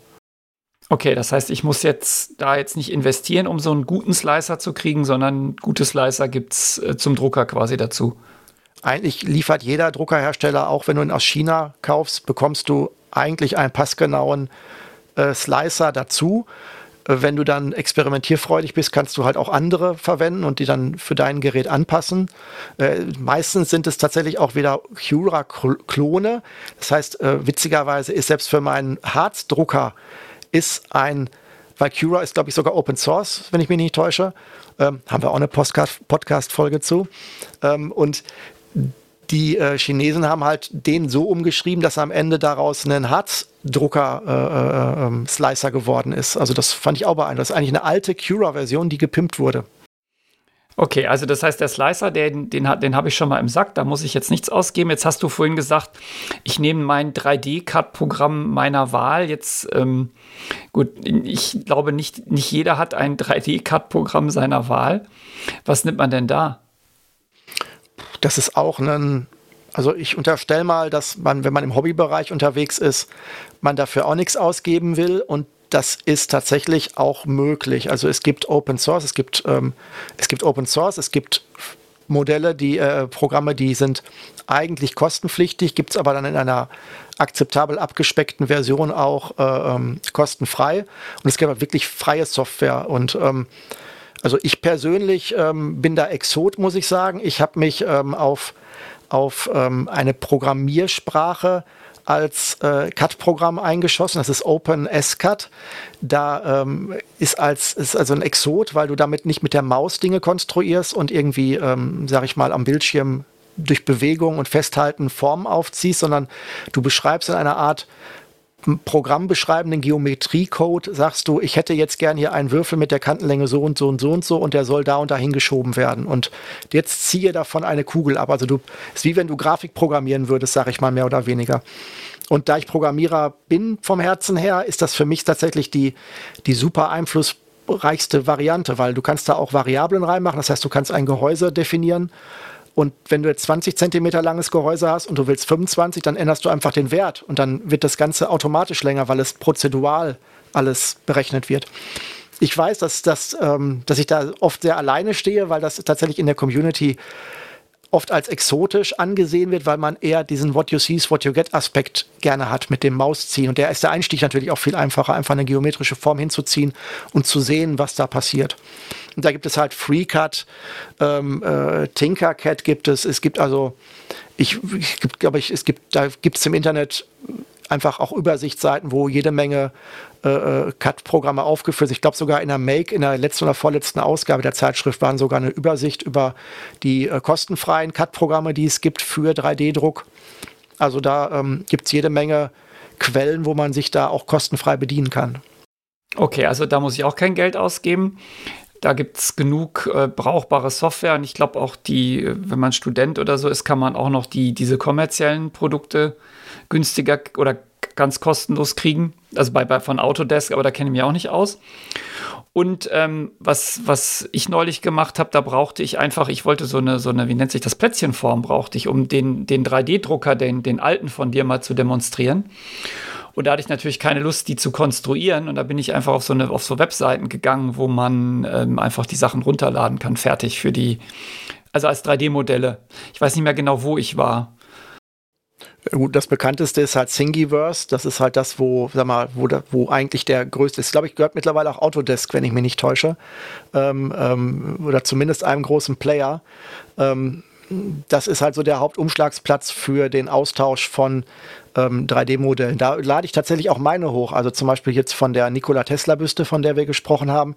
Da habe ich dann teilweise auch ähm, die Modelle, die ich hochladen durfte, weil teilweise habe ich wiederum auch Dinge von Thingiverse verwendet, die ich dann nicht unbedingt wieder hochladen durfte oder beziehungsweise ich habe sie aus öffentlichen Bibliotheken von den Herstellern genommen. Ich habe zum Beispiel für die Servos habe ich mir das offizielle 3D-Modell des Servo-Herstellers genommen und wenn ich den, wenn ich das dann in meinen in meine Konstruktion einbinde, auch wenn ich sie nur abziehe. Also wenn ich zum Beispiel, also was ich dann mache, ist, wenn ich in meiner Konstruktion den Servo drin haben will als, als Teil, dann nehme ich einfach eine geometrische Form, nimm den Servo und ziehe den einfach geometrisch ab. Ich sage also, nimm, meinen, nimm den Würfel, stopf den Servo da rein und zieh dann den Servo vom Würfel ab. Dann hast du sozusagen den Servo in den Würfel gepresst und wenn du da den, diesen Würfel 3D druckst, dann passt der Servo da genau rein, weil er ja da virtuell reingepresst wurde.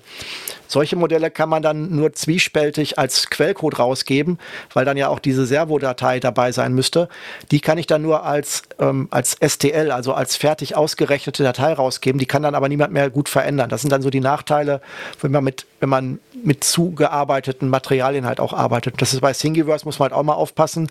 Da sind halt die Modelle auch immer mit ihrer eigenen Lizenz, auch wieder so ähnlich wie bei uns bei Open Source ähm, da steht halt, was du mit dem Modell machen darfst. Das wird da halt angegeben, was der Autor des Modells sich halt ausgedacht hat, wie du es verbreiten darfst oder ob du es auch kommerziell nutzen darfst, ist oft auch in diesen äh, 3D-Download-Portalen steht halt auch nur für private Nutzung zum Teil. Dann kannst du daraus jetzt nicht dein Start-up gründen, indem du da diesen, dieses kleine Plastikteil vervielfältigst und dann verkaufst. Gut, aber privat darf ich ja immer. Also das, da, da kann ich ja, wenn, wenn er, wenn das ins Internet stellt, darf ich es mir auch privat ausdrucken.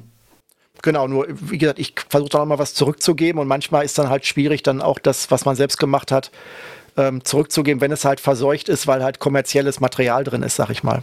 Mhm, okay, also das sind, das sind eigentlich so die Wege. Ne? Ich, konstru ich konstruiere es selber, ich lade es runter, dann jage ich es durch den Slicer.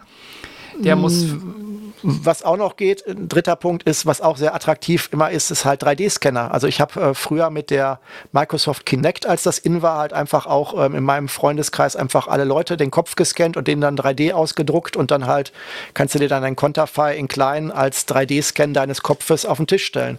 Das war auch schon vor vielen Jahren äh, äh, relativ easy. Das ist auch nochmal ein, ein gern gesehener Input-Kanal. Ich möchte an dieser Stelle anmerken, dass von mir so etwas nicht existiert. Bist du jetzt, ist das eine, ist das eine Anklage oder ist das, das ist ein, ein Hinweis, Frohlocken? dass ich von mir, dass du von mir keinen 3D-Kopf gemacht hast? Wahrscheinlich, weil du so weit weg wohnst. Na gut, okay, das, äh, das sei dir verziehen. Also nochmal, ich ähm, 3D-scanne meine Freunde, Bekannten und deren Hunde. oder ich ähm, konstruiere in einem, in einem, oder ich kann das natürlich kombinieren. Ich kann ja auch was 3D scannen und dann in einem, in einem Programm weiterverarbeiten. Ich konstruiere es komplett frisch oder ich hole es mir aus dem, äh, aus dem Internet. Dann jage ich es durch den Slicer. Der ist für meinen Drucker konfiguriert passend. Ich kann da Sachen einstellen, wie, wie das irgendwie aussehen, wie, wie, wie, wie, schwer das, also wie viel Infill da sein soll, ob massiv oder nicht, äh, was für ein Material ich habe und dann drucke ich das Ding raus und dann bin ich happy. Also dann habe ich mein, mein 3D-Modell vom, vom Anfang bis zum Ende produziert. Genau, wenn du jetzt die, die Nachbearbeitung auslässt, zum Beispiel das Entfernen des Supportmaterials, ähm, wenn du so ein Prop-Bauer äh, bist, also angenommen, du verwendest das, um dann für, äh, für, für Conventions oder für zu Hause die Star Wars Waffen oder irgendwie sowas zu bauen, dann geht eigentlich erst die Arbeit los. Dann gehst du halt her und, äh, und ähm, ähm, ähm, nimmst halt äh, Schmirgelpapier und machst das Objekt richtig schön äh, äh nochmal glatt und dann lackierst es in den Farben, wie du es haben willst. Also oft wird es dann auch nur als ähm, als, ähm, als Grundlage genommen, so als, als Rohling, um das nochmal zu vervielfältigen. Und auch tatsächlich diese, ähm, Tabletop-Spieler, ich glaube Warcraft ist es, wenn man so manchmal durch die Innenstädte zieht, dann ähm, sind da so diese Warhammer diese, diese, ist das. Warhammer, genau. Wo dann siehst du dann halt ähm, die Leute, die dann äh, da entweder spielen, aber oft sitzen die da auch als, als Gruppe und bemalen ihre Zinnfiguren ähnlichen Figuren. Und da hat sich tatsächlich durch gerade durch diese Harzdruckqualität und durch die hohe Auflösung ist für die halt auch ein unglaubliches Mecker da entstanden, wie die da ähm, ihre eigenen Figürchen, ähm, die sie dann bemalen, in einer so hohen Auflösung erzeugen können, dass sie die, dass das wirklich, ähm, also den kommerziellen Erwerb und vor allem die Individualisierung dann auch ähm, ersetzt bzw. ermöglicht. Okay, diese Nach Nachbehandlung ähm, ist, das ist dann wieder Handwerk. Ne? Ich schmiergel, ich schnippel, ich brech ab, ich ähm, mal an, was auch immer da noch, noch nötig ist, um mein, mein Ziel zu erreichen. Genau, und da hat sich auch unglaublich viel getan. Also ähm, gegenüber dem ersten 3D-Drucker, den ich vor vielen Jahren hatte, ähm, der hat auch Supportmaterial gedruckt, aber das war halt so gedruckt, dass es eigentlich schon Bestandteil des Objektes fast war. Also ich hatte, ich hatte eine äh, Jack Skellington Büste gedruckt, die, die ja bekannterweise aus einem, aus einer, aus einem, aus einem, ähm, dann aus einem, logischerweise aus einem, aus einer Schulter besteht und dann einen sehr dünnen Hals hat und dann einen sehr runden, darauf thronenden Kopf. Das heißt, um den gesamten Hals herum musste unglaublich viel Stützmaterial gedruckt werden, das dann, auf dem dann der Kopf steht. So. Und das war halt so schlecht von dem, von dem, von dem Kopf und von, dem, von der Schulter zu trennen. Also es war eigentlich so drauf gedruckt, als wenn es Bestandteil wäre, dass du dich eigentlich als wie Bildhauer dann am Ende bedingen musst. Das heißt, du hast dann, wusstest nicht, also du musstest dann schon künstlerisch was wegschleifen unten und dann selber entscheiden, ob das jetzt weg muss oder nicht. Also im Endeffekt so wie bei Leonardo, ne? du musst alles wegkloppen, was nicht zum Modell gehört und da hat dir dann auch keiner geholfen, weil die, die Stützstruktur war nicht von der echten Struktur zu unterscheiden. Und wenn ich mir jetzt hier angucke, was die heutigen Drucker, auch der, der Cura so liefern, das ist, wie frage ich mich auch, wie sie das hinkriegen. Sie drucken halt eine, eine unglaublich stabile Stützstruktur um ein unglaublich stabiles Objekt. Also du kriegst ein Objekt, das du nicht zerbrechen kannst, sinnvoll. Also ein kleine, kleines Plastikteil, das du da irgendwie machst, so groß wie so eine Zigarettenschachtel oder irgendwie sowas. Und da drumherum ist Stützstruktur. Und du kannst die Stützstruktur mit bloßen Fingern abbrechen und die bricht ab und trotzdem ist das, ist das Objekt, das da drin gedruckt wurde, unglaublich stabil. Das heißt, sie bekommen es hin, den Übergang zwischen äh, Stützstruktur und echtem Objekt durch die reine Bewegungsphysik so hinzubekommen, dass es wirklich leicht abbrechbar ist, ohne Werkzeug. Und das ist echt ein Riesenfortschritt gegenüber diesen ersten Sachen, wo du wirklich im Endeffekt äh, wirklich das wirklich wegflexen musstest, das, das Stützmaterial und äh, gucken musstest, dass du nichts vom echten Objekt wegnimmst. Dein, das, du redest ja von dem Rapman, ne? von deinem ersten Drucker. Genau. Und den hast du, hast du uns ja vererbt, netterweise. Und den nehmen wir ja immer, um am Tag der offenen Tür mal zu zeigen, wie so ein 3D-Drucker funktioniert oder an, an, anderen Veranstaltungen, weil man das sehr gut erkennen kann bei dem Gerät, weil es komplett offen ist. Und der drückt, druckt, der neigt ja immer dazu, oder man muss ja immer diese Rafts drucken, diese, ähm, dieses Gitter unten drunter, damit das auf der Platte haftet. Und mir sind da schon die Tränen gekommen bei dem Versuch, diese Rafts abzukriegen von den Modellen. Also am Ende habe ich wirklich am Schleifstein gestanden und das das versucht runterzuschleifen. Das war wirklich super nervig. Das ist jetzt auch besser, oder? Genau, aber da stell dir das halt in 3D vor als Stützmaterial bis ganz nach oben. Genau das ist ja, das ist ja die Maschine gewesen, von der ich sprach. Und ähm, wenn du dann oben ein filigranes Objekt hast, dann musst du sehr vorsichtig sein, was du wegschleifst, sag ich mal. Also ist, du bist dann wirklich schon wieder mit bildhauerischem Anspruch dabei, weil du, du modellierst dann sozusagen den Rest nach, weil du das Ding nimmst dir nicht ab. Nee, das ist halt Wahnsinn jetzt. Also im Endeffekt musst du dich um das alles nicht mehr kümmern. Selbst komplexe Formen mit Stützstruktur nimmst du aus dem, aus dem FDM-Drucker und dann, sag mal, drückst du mit den Daumen so ein bisschen drum und dann ist das alles, äh, du brauchst teilweise niemals nachschmirgeln. Das ist einfach alles, du kannst es mit den Fingernägeln abkratzen und trotzdem ist das Material, das Teil, was rauskommt, halt dadurch also unglaublich stabil trotzdem. Also diesen, diesen Zwiespalt finde ich wirklich erstaunlich, dass sie das wirklich mit dem gleichen Material im gleichen Druckvorgang hinbekommen. Das heißt aber auch, das ist kein Feature des Druckers, das ist wirklich nur ein Feature der Slicing-Software. Davon gehe ich aus, ja. Das bedeutet, man könnte den Rapman nochmal in neue, zu, neuen, zu neuem Glück bewegen, indem man ihm einfach einen anderen Slicer verpasst.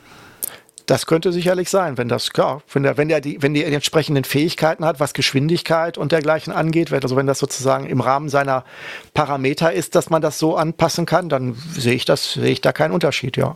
Okay. Wobei die, die, die Druckplattenhaftung äh, der Rapman hat ja eine, eine, Kunststoffdruckplatte, das ist natürlich auch generell ein Problem. Die heutigen würde es ja eher ein Glas, eine Glasdruckplatte nehmen und du kannst sie nicht beheizen. Das sind halt auch Nachteile des alten Gerätes. Hm. Aber das ist, das ist immer meine Inspiration, mal zu gucken, ob man den nochmal irgendwie vielleicht revampen kann mit einem anderen, mit einer anderen Slicing-Software. Weil, ja, das Problem ja. ist, dass du natürlich dessen Parameter, dadurch, dass er ja ein Individualaufbau ist, nicht so gut wie so ein Industrieprodukt wie ein Ultimaker halt äh, wahrscheinlich bekommst. Also das Tuning wird trotzdem spannend, denke ich mal. Okay, aber wir wollen ja nicht über, über Drucker aus der, aus der Vergangenheit reden, sondern eher ein bisschen über die, das, das Thema generell. Jetzt haben wir ja die ganze Zeit schon von irgendwelchen Filamenten gesprochen, die irgendwie da wurstmäßig durchgeschnuckelt werden und erhitzt und ausgedruckt. Vielleicht müssen wir da nochmal drauf eingehen, weil da gibt es ja unterschiedliche Materialien. Da fallen ja auch immer eine Reihe von Abkürzungen, ABS, PLA, was auch immer. Ähm, vielleicht können wir das nochmal ein bisschen erhellen, was, um was es sich da handelt. Ja, können wir machen. Ähm, also vom Prinzip her bei diesen Wurstdruckern ist es in der Regel eigentlich so, dass man eine Rolle mit einem, ja, mit einer sehr langen, mit einem sehr langen Material bekommt. Also eine, wie so eine, sieht aus wie so eine Kabeltrommel, sag ich mal, ähm, wo dann halt dieses Material mit ähm, wie gesagt, es gibt klassisch waren es früher 3 mm oder 2,7 mm ähm, Durchmesser und hat sich bei den neueren Druckern immer mehr auf 1,7 mm Durchmesser jetzt runtergebracht. Das scheint immer mehr populärer zu werden. Und ähm, die kaufst du halt einfach. Früher, als Konrad noch in Dortmund gab, konntest du da hingehen. Die hatten auch eine Ausstellung mit 3D-Druckern. Dann konntest du dir einfach eine Rolle des Filaments in Farbe äh, und für deinen Drucker geeignet aus dem Regal nehmen und bist dann damit zur Kasse gegangen. Und da gab es halt dann, je nachdem, was für ein Effekt du erzielen willst und was für Materialeigenschaften du haben willst, gibt es halt verschiedene chemische Materialien, die dann da ähm, ähm, angeboten werden und wo dann der 3D-Drucker auch wissen muss, weil die einen anderen Schmelzpunkt haben und andere Geschwindigkeit, wie sie fließen, ähm, was für ein Material du jetzt verarbeiten willst. So, jetzt haben bei uns an der Hochschule gibt es zwei, zwei Stapel. Auf dem einen steht ABS und auf dem anderen steht, steht PLA. Und immer wenn man nach der ABS-Rolle greift, sagen die Kollegen, ah, nimm lieber das PLA.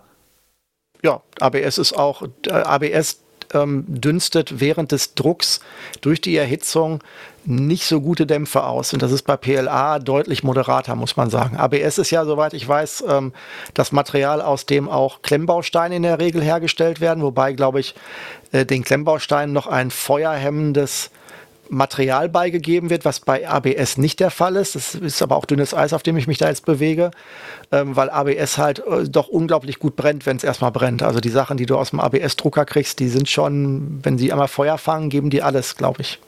Ja, ABS ist, äh, das ist ja Acrylnitributadin, Styrol, ich habe es nachgeguckt. Ähm, und Styrol, Polystyrol kennt jeder Styropor. Also das ist, äh, das ist die gleiche Ecke, wo auch das, äh, das Styropor sich tummelt. Und das habe ich als Kind gerne mal angesteckt. Und übrigens auch mit Aceton beträufelt. Das war immer ganz lustig. Dann, wenn du Styropor mit Aceton in Verbindung rückst, dann machst du Push und das, äh, das Styropor ist weg. Ähm, ja, deswegen lässt sich Styropor ja auch sehr schlecht kleben als Jugendlicher. Du nimmst deinen üblichen Standardkleber und dann ähm, willst was, willst ein Münzstück auf die, auf das Styropor kleben und dann liegt die Münze im Styropor. Das ist halt nicht so richtig hilfreich.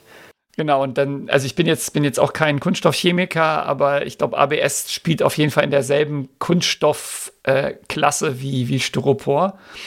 Und ähm, das, es stinkt wirklich ziemlich eklig. Also wenn du da druckst und hältst und guckst da so drüber, dann fangen dir auch an, die Augen zu tränen. Das ist nicht schön.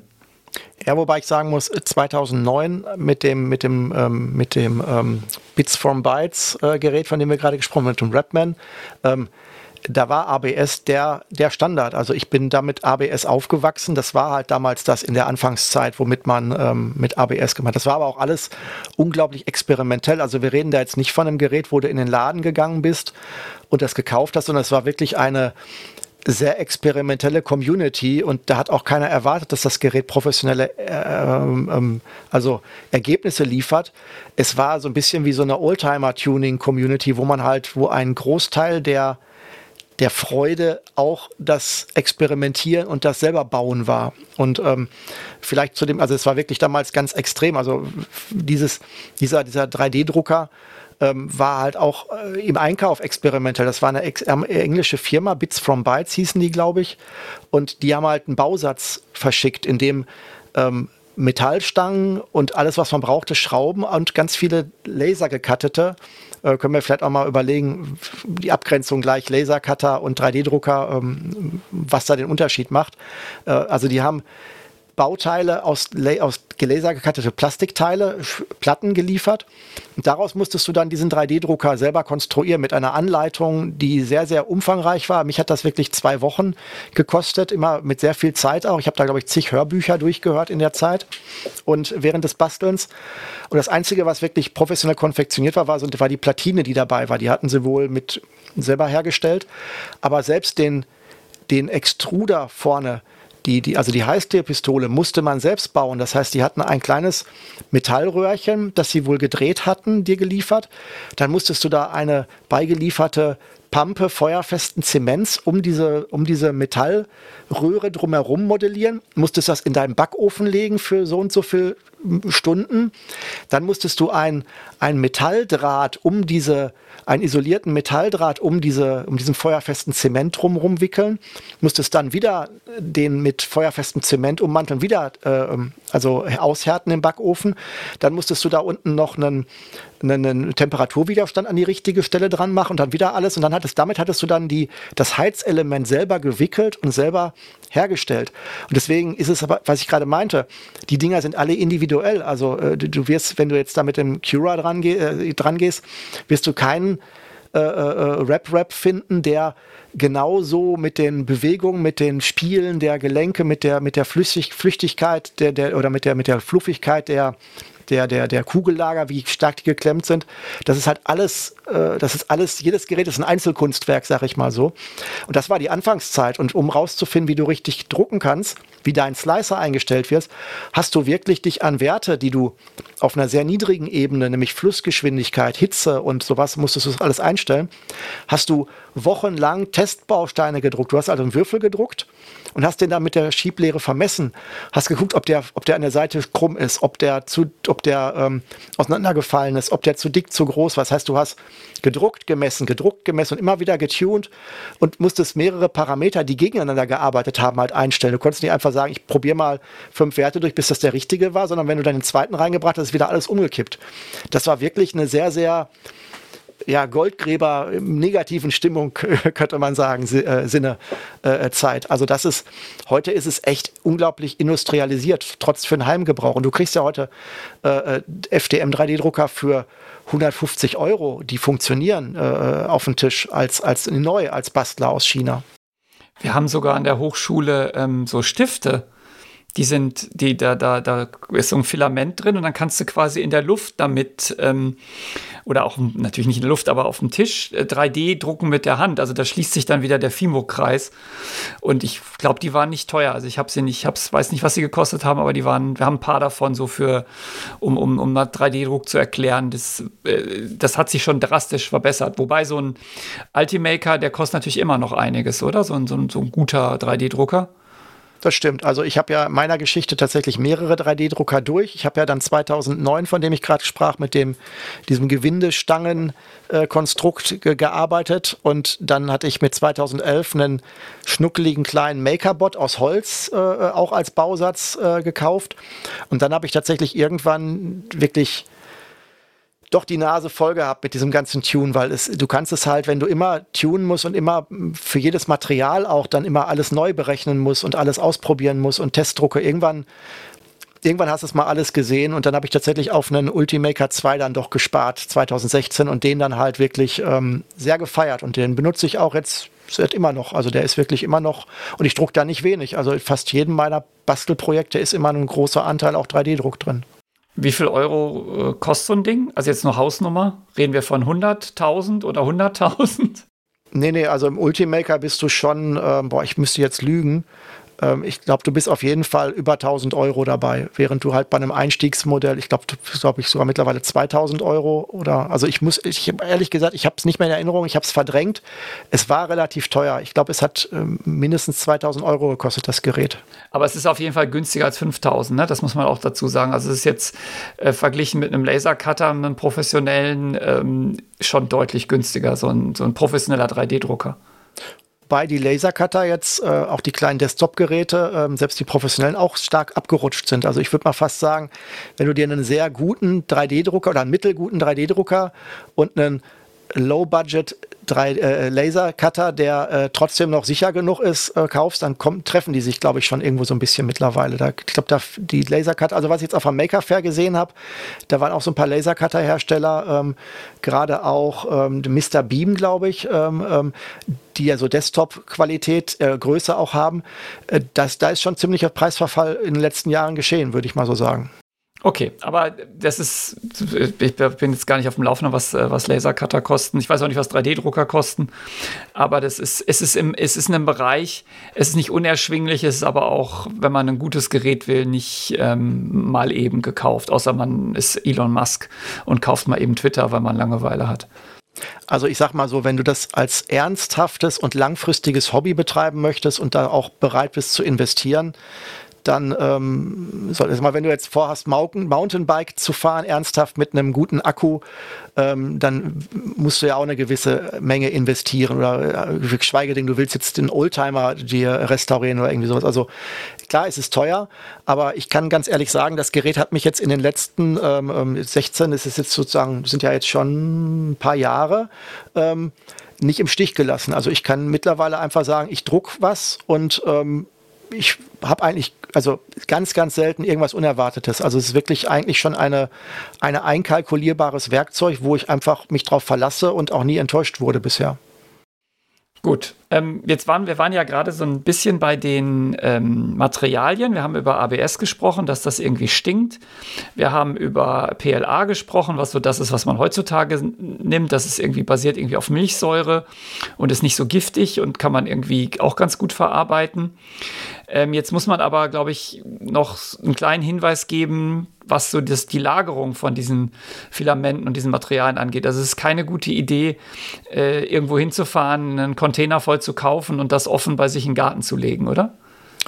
Genau, also die, die sowohl PLA als auch ABS sind halt, ähm, ziehen halt Luftfeuchtigkeit und das äh, führt dazu, dass das Zeug spröde wird bei beiden. Und ähm, normalerweise hast du halt diese Kabeltrommel ähnliche ähm, ähm, ähm, ja, diese Vorratsspindeln, die haben meist so einen Durchmesser so von so 20 Zentimetern und dementsprechend ist halt auch eine gewisse Biegung in dem Material. Und ähm, um das dann durch den 3D-Drucker zu schieben, muss es dann einigermaßen wieder gerade biegen. Und wir reden da ja wirklich von einer Biegung, die ist jetzt, sag mal so, bananenähnlich, vielleicht ein bisschen stärker. Und wenn du das Material halt wirklich lange liegen lässt, dann kann es dir passieren, dass es im beim Einführen in den Drucker, durch, dadurch, dass du das bisschen, diese bisschen Biegung wieder gerade machst, dass es dir bricht. Und das ähm, hast du halt bei frischem Material nicht. Deswegen musst du halt immer tunlichst schauen, dass es halt ähm, nicht feucht gelagert wird. Ähm, das kannst du halt machen bei der Lagerung, indem du es dann ähm, in, in typische Küchen ähm, Einschweiß, äh, äh so Gefriergut, Einschweiß und Vakuumiertütchen ähm, reintust und vorher noch ein, ein bisschen was von diesem, ähm, von diesem Granulat, dieses, dieses Luftziehgranulat, ich überlege gerade, wie das heißt. Silikagel? Genau, ähm, also was ich ähm, im Endeffekt mache, ist, ähm, wenn ich was wirklich einlagern will, ich nehme einen Teefilter, pack da ein Löffelchen von dem, äh, von dem Gel rein, pack dieses, diese, diesen Teefilter, äh, Teebeutel, Filter da in den ähm, in das Loch von dem von der Spindel und dann schiebe ich das ganze Ding in den Vakuumierer und schweiß das zu. Dann bin ich erstmal damit einigermaßen safe. Ähm, wenn ich das ähm, längere Zeit oder wenn ich es drucke, dann packe ich es in einen äh, luftdichten Behälter, der nur hinten ein kleines Löchchen hat, wo das Zeug rauskommt, wo dann auch unten im Fuß ähm, dieses Silicia-Gel oder Silit, ah, dieses Gel reinge, diese Gelkügelchen reingefüllt sind, um das halt rauszuziehen. Und ähm, wenn das aber nichts gebracht hat, also wenn du das, äh, wenn die Kügelchen durch sind oder du das Material halt gebraucht gekauft hast oder lagern gehabt hast, dann kannst du es aber auch wieder in Ordnung bringen. Dann kannst du es äh, im Backofen bei einer moderaten Temperatur, ich glaube 50, 60 Grad, halt eine gewisse Zeit lang, kannst du das Wasser wieder raustreiben ähm, und sowas gibt es halt auch als kleine Zuführung. Das heißt, ich habe auch ein kleines Gerät, wo du diese, wo du diese Rollen, also eigentlich hängst du die Rollen ja hinten, normalerweise ist an dem 3D-Drucker eine, eine Stange, da hängst du die Filamentrolle drauf, führst dann das Filament ein in, die, in den Extruder-Zuführung und dann rollt sich die Rolle einfach ab. Und diese Sachen gibt es halt auch geschlossen und die kannst du halt auch erhitzen. Das heißt, du hast auch so eine kleine ja, so eine, so eine Kammer, wo dann dieses Filament, die Filamentrolle drin ist. Und die kann auch auf 50, 60 Grad erhitzt werden. Das heißt, du ähm, startest das eine Stunde, bevor du drucken willst und dann während es druckt und dann ist es, soll es auch den, den, den, den Feuchtigkeitsanteil äh, runterdrücken in dem Zusammenhang. Ist aber ein, tatsächlich ein unangenehmes Problem. Führt halt wirklich zu schlechteren Materialeigenschaften. Das Zeug ist dann auch, ähm, wenn es dann erst durch den durch den Extruder kommt und dann der Feuchtigkeitsanteil da auch mit drin ist, führt das auch zu anderen physikalischen Verhältnissen beim Verkleben, weil da halt ja dann das Wasser auch gleichzeitig rauskommt. Ähm, also das, das ist tatsächlich ein, jetzt kein riesiges, aber schon ein Problem. Aber die gute Nachricht ist, man muss es nicht wegwerfen. Ne? Wenn man eine Rolle hat, die Luftfeuchtigkeit gezogen hat und man merkt, die bricht, dann äh, nicht die ganze Rolle abwickeln, weil dann bricht alles, sondern man kann sie im, liebevoll bei einer vernünftigen Temperatur im, im Fimo-Ofen wieder äh, entwässern, reformieren und dann wieder verwenden. So sagt man, ja. Also ob das, wie willst du das messen? Also, also ist das, zumindest sind das die Erfahrungen, die geteilt werden. Ich würde die aus der Praxis unterstützen und auch bestätigen, aber ähm, ob das jetzt dann äh, nicht zu irgendeinem Material Verschlechterung dauerhaft führt, äh, also das rein raus Wasser oder so, keine Ahnung. Also theoretisch, also ich glaube, dass das so ist, ähm, aber ähm, hab's natürlich, kann es jetzt natürlich nicht so sagen. Klar, besser ist natürlich, man lagert das Material so, dass man das überhaupt nie äh, machen muss und man sorgt einfach dafür, dass es vorher keine Feuchtigkeit zieht. Also wir haben am, unter unserem Ultimaker 3 Plus oder was wir da haben, ist auch wirklich so eine Art Fach, wo mehrere Filamentrollen drin sind, die da auch irgendwie, ähm, ich glaube, das hattest du auch schon erwähnt, da ähm, auf konstanter Temperatur und Luftfeuchtigkeit gehalten werden, damit die nicht kaputt gehen. Und dann kann das auch irgendwie be bedient das dann auch das, den Ultimaker direkt mit der richtigen Farbe. Das habe ich noch nicht genau verstanden, wie das funktioniert. Aber es ist irgendwie so ein Feature von dem Ding. Gut, ähm, dann, wenn man so druckt, hat man natürlich auch viel Fehldrucke, ähm, die man dann ähm, wegschmeißt. Aber da habe ich auch gehört, die kann man auch recyceln, wenn man die irgendwie das richtige Gerät hat. Da kann man aus einem gedruckten Objekt wieder ein Filament herstellen.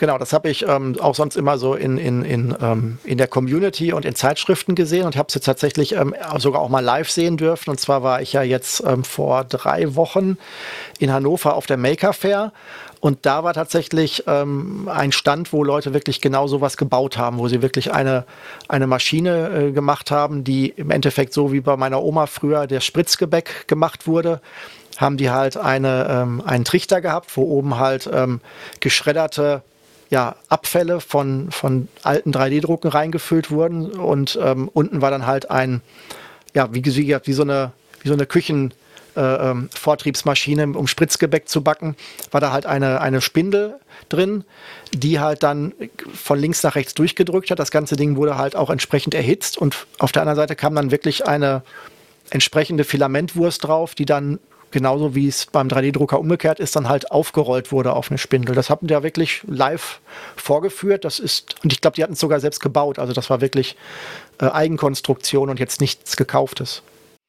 Man sollte nur nicht die verschiedenen Materialien mischen, dann äh, das wird wahrscheinlich todsicher nicht funktionieren, wenn man PLA und ABS mischt, weil die unterschiedliche Schmelzpunkte haben und dann wird wahrscheinlich nur Schrott rauskommen. Also man sollte seine Modelle markieren, aus was sie sind, oder man sollte so feinfühlig sein, dass man das sehen kann und spüren kann.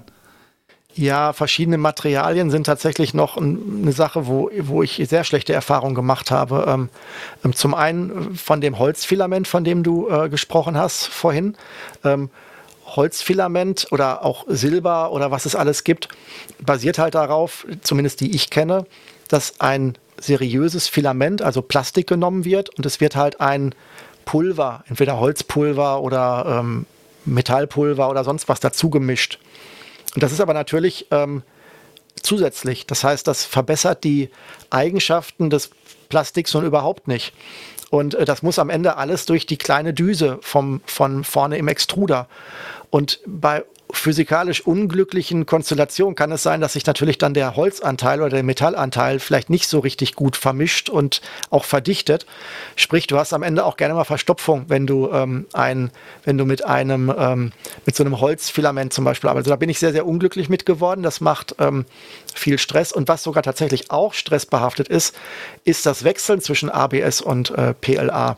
Weil das habe ich zwischendurch mal gemacht und das Problem ist, der Extruder ist ja ein relativ großer Metallblock, in dem das Material reingedrückt wird und dann wird es heiß gemacht. So ist. Und dann wird es dann von oben durchgedrückt. Es kann aber natürlich an der Innenwand des Extruders kann sich halt auch immer noch Material absammeln. Das normalerweise schiebst du dann einfach, angenommen, du hast jetzt rot gedruckt und du willst dann nach schwarz drucken, dann ähm, wird der Extruder heiß gemacht, der Vortrieb läuft rückwärts, saugt also, äh, zieht diesen Plastik, äh, äh Plastikstrang raus dann packst du meinetwegen Rotes rein, das wird wieder reingedrückt und geht in den Extruder, in dem vorher Schwarz drin war. Und dann siehst du aber erstmal, dass Schwarz noch kommt, weil das flüssige Material ist ja nicht mit rausgezogen worden. Das heißt, du lässt es dann so lange laufen, bis du dann siehst, aha, die Farbe hat sich gewechselt und dann kannst du richtig drucken. So, das hast du natürlich beim Wechsel des Materials auch. Jetzt ist aber das Problem, dass ABS äh, einen höheren Schmelzpunkt hat äh, von der Temperatur als PLA. Wenn du also jetzt ABS gedruckt hast, wechselst das Filament und druckst dann PLA, dann kann es sein, dass in dem Extruder noch kleine Reste von ABS sind. Der Extruder hat aber nicht die Temperatur, um ABS zu schmelzen. Das heißt, wenn die sich lösen, verstopfen die dir auch sofort mitten im Druck die Düse, weil sie gar nicht mehr durch die Düse passen, weil sie nicht heiß genug werden. Und das hat mich echt auch irgendwann zum Wahnsinn getrieben. Und ähm, ja, dann habe ich dann tatsächlich, ähm, ich druck nur noch PLA. Ich habe keinen Bock mehr auf den, ähm, ich habe das ganze ABS-Material abgestoßen an eure FH. Genau. Also, insbesondere das Orangene kam sehr gut an. Da wird, äh, wird freudigst mit gedruckt, weil das so eine geile Farbe ist. Und das Logo von unserem InnoSpace, von unserem Makerspace ist ja orange. Das heißt, alle, alle Devotionalien werden in orangenem äh, ABS jetzt gedruckt. Man muss ja nur das Fenster aufmachen oder die Absaugung, eine Absaugung mal konstruieren. Die haben wir aber leider noch nicht. Das hat auch sehr geschmerzt. Orange ist ja meine Lieblingsfarbe und das ABS habe ich wirklich sehr gemocht, aber man muss dann auch fair sein und sagen, äh, ist nichts für mich.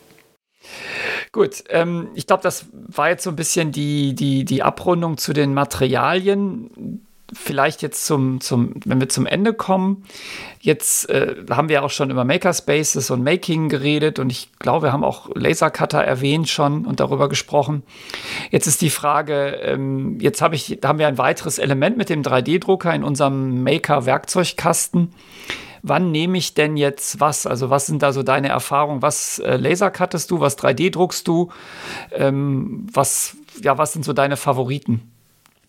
Also ich muss sagen, ähm, ich habe den 3D-Drucker damals eigentlich aus einer Frustreaktion mir damals äh, gekauft. Wobei man sagen muss, der äh, Bits from Bytes, der kostete damals deutlich unter äh, 1000 Euro. Der Bausatz war wirklich, hat ein paar hundert Euro gekostet. Und eigentlich war ich damals immer drauf, dass ich eigentlich wollte ich immer einen Lasercutter haben. Also ich wollte, ich war unglaublich daran interessiert, einen Lasercutter zu haben, weil das war halt das Coole und das, was, was ich für spannend hielt. Den konnte ich mir aber nicht leisten. Also habe ich dann als als Ersatzbefriedigung sozusagen habe ich mich dann ähm, damit beschäftigt, einen 3D-Drucker äh, ähm, dann halt als Bausatz mitzubauen und bin dann halt auch dabei geblieben. Ähm, irgendwann habe ich tatsächlich dann doch noch einen Lasercutter danach geschoben, muss ich sagen. Das heißt, ich habe beide Werkzeuge und wenn ich jetzt sozusagen jetzt zurückblicke, muss ich ganz ehrlich sagen, aktuell, wenn ich was richtig, mein, mein Basteleien nutze ich den Lasercutter sehr, sehr selten, muss ich zugeben, weil er ähm, halt 2D eigentlich nur arbeitet. Der Lasercutter schneidet ja Platten. Mehr kann er ja jetzt nicht wirklich so, zumindest meiner nicht. Es gibt sicherlich welche, die durch, die durch ähm, Programmierung der Stärke und Tiefen und ähm, ähm, vielleicht tatsächlich auch so eine Art 3D artige Sache hinbekommen. Äh, meiner Erfahrung ist, ich kann entweder schneiden oder gravieren. Das sind die beiden Modi, die ich habe. Und ähm, ich habe am Anfang auch dann mal ähm, versucht, so dreidimensionale Sachen, die man ineinander steckt, so Boxen oder irgendwie sowas, so Holzboxen zu machen. Ja, das ist ganz schön ist aber eher Aufbewahrung oder Gehäuse oder irgendwie sowas. Aber für alles, was ich so für meine Sachen mache, so Animatronik, äh, äh Servohalterung oder irgendwie sowas, ähm, muss ich sagen, es hat sich bei mir eigentlich tatsächlich sehr stark der 3D-Drucker für meine Bastelzwecke durchgesetzt. Und der Lasercutter wird eigentlich nur noch wirklich, wenn ich wirklich Kunststoff, wenn wir, ähm, wo wir es letztens gemacht haben für unsere Bastler, sowas wie ein Wortwecker, wenn man, sage ich mal, ganz filigrane äh, äh ähm, ähm, Stencil, also so, so ähm, ausgeschnittene wir haben es ja für den Wortwecker für die Buchstaben. Wir haben eine Pappe und da sind halt dann Buchstaben ganz, ganz fein ausgeschnitten, so als Passepartout genau äh, dazu haben. Dafür ist das wirklich super als ganz, ganz feine Schere und ganz, ganz feiner Cutter, sag ich mal so. Ähm, aber ansonsten muss ich sagen, auch aufgrund der Geruchs- und auch der Absaugentwicklung, die da ja auch entsteht, also für einen Lasercutter muss ich auch immer Abluft und ähm, bei Plastik geht sowieso, ist ein Riesenaufwand.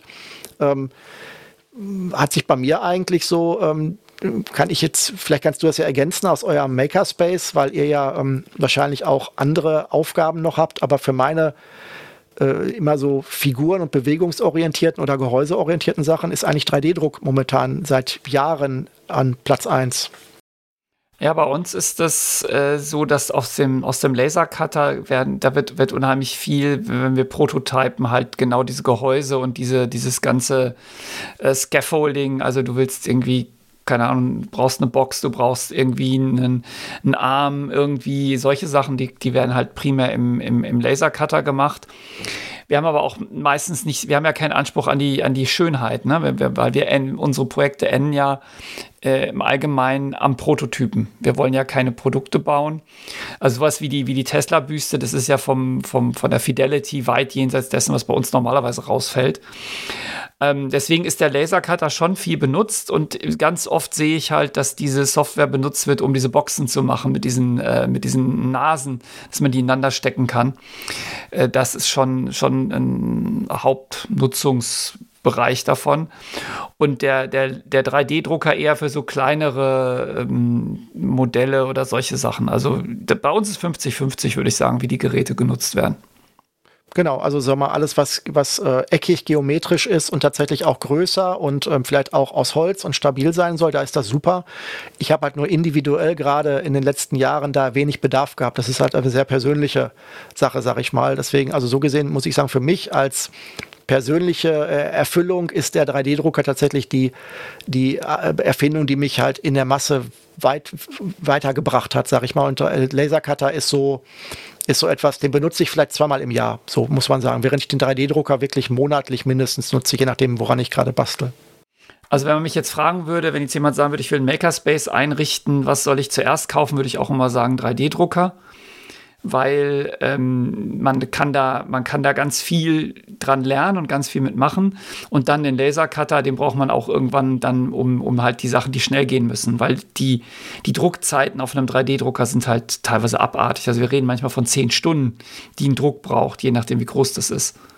Ja, ist gut, klar, aber ähm, ich sag mal, aber ein Lasercutter muss man bedenken, du hast eine, du hast unglaublich hohe Anschaffungskosten im Vergleich zu dem, also der günstigste Lasercutter kostet immer noch ein Vielfaches des günstigsten 3D-Druckers. Du hast ein Sicherheitsproblem, das heißt, du kannst den Lasercutter ähm, nicht jedem mal eben in die Hand geben und sagen, experimentier mal. Natürlich ist ein 3D-Drucker auch heiß und kann auch eine gewisse Gefahr bringen, aber ich sag mal so, das Schlimmste, was beim 3D-Drucker passiert, ist abgesehen davon, wenn du ihn unbeaufsichtigt unbeaufsichtigt laufen lässt, er zu heiß wird und dann in Flammen aufgeht, was ja auch passieren kann. Aber wenn du einen 3D-Drucker, ähm, sag ich mal, in einem kontrollierten Umfeld, vielleicht auch beobachtet, jetzt nicht über Nacht drucken lässt, ähm, dann ist, glaube ich, das, ist das Einweisungs- und Sicherheitsrisiko und das Autonomierisiko eines Nutzers auch halt viel, viel, viel höher, sage ich mal. Also das, das Risiko viel, viel geringer. Und ähm, Lasercutter ist für mich ehrlich gesagt immer noch so hat immer noch den Touch von Gewerbe und Industrie, was den Sicherheitsaspekt angeht, was die ganzen Maßnahmen angeht, Brille und Abluft und ähm, wenn du Plexiglas schneidest, musst du ja wirklich ähm, musst du ja allein schon für die Abgase äh, unglaublichen Aufwand betreiben, um das alles, also durch Feinstaubfilter, Aktivkohlefilter und äh, äh, Absaugeinrichtungen, die das auch schafft, durch den Feinstaubfilter zu drücken. Das ist ja alles, äh, da bist du dann auch relativ schnell bei hohem Stromverbrauch, den du dann, also so, ich hatte, ich habe die Empfehlung Lasercutter würde ich mal mit Respekt aussprechen, weil du gar nicht, weil ich gar nicht wüsste, ob die Umgebung und die Leute dafür bereit wären, so viel Geld und so viel, äh, sagen wir, Sicherheitsaspekte überhaupt äh, haben zu wollen an der Stelle. Ja, vor dem, vor dem Laser musst du ja an sich keine Angst haben. Die, die kommerziellen Geräte, da brauchst du auch keine Laserschutzausrüstung. Äh, die sind ja sicher, was das angeht. Das Hauptproblem ist halt das Brandrisiko, weil wenn du das falsche Material reinlegst, dann dauert es genau eine Sekunde und das Ding brennt. Ja, und wenn du dann natürlich nicht, wenn du dann Kaffee trinken gegangen bist, kommst du zurück und der Makerspace ist abgebrannt.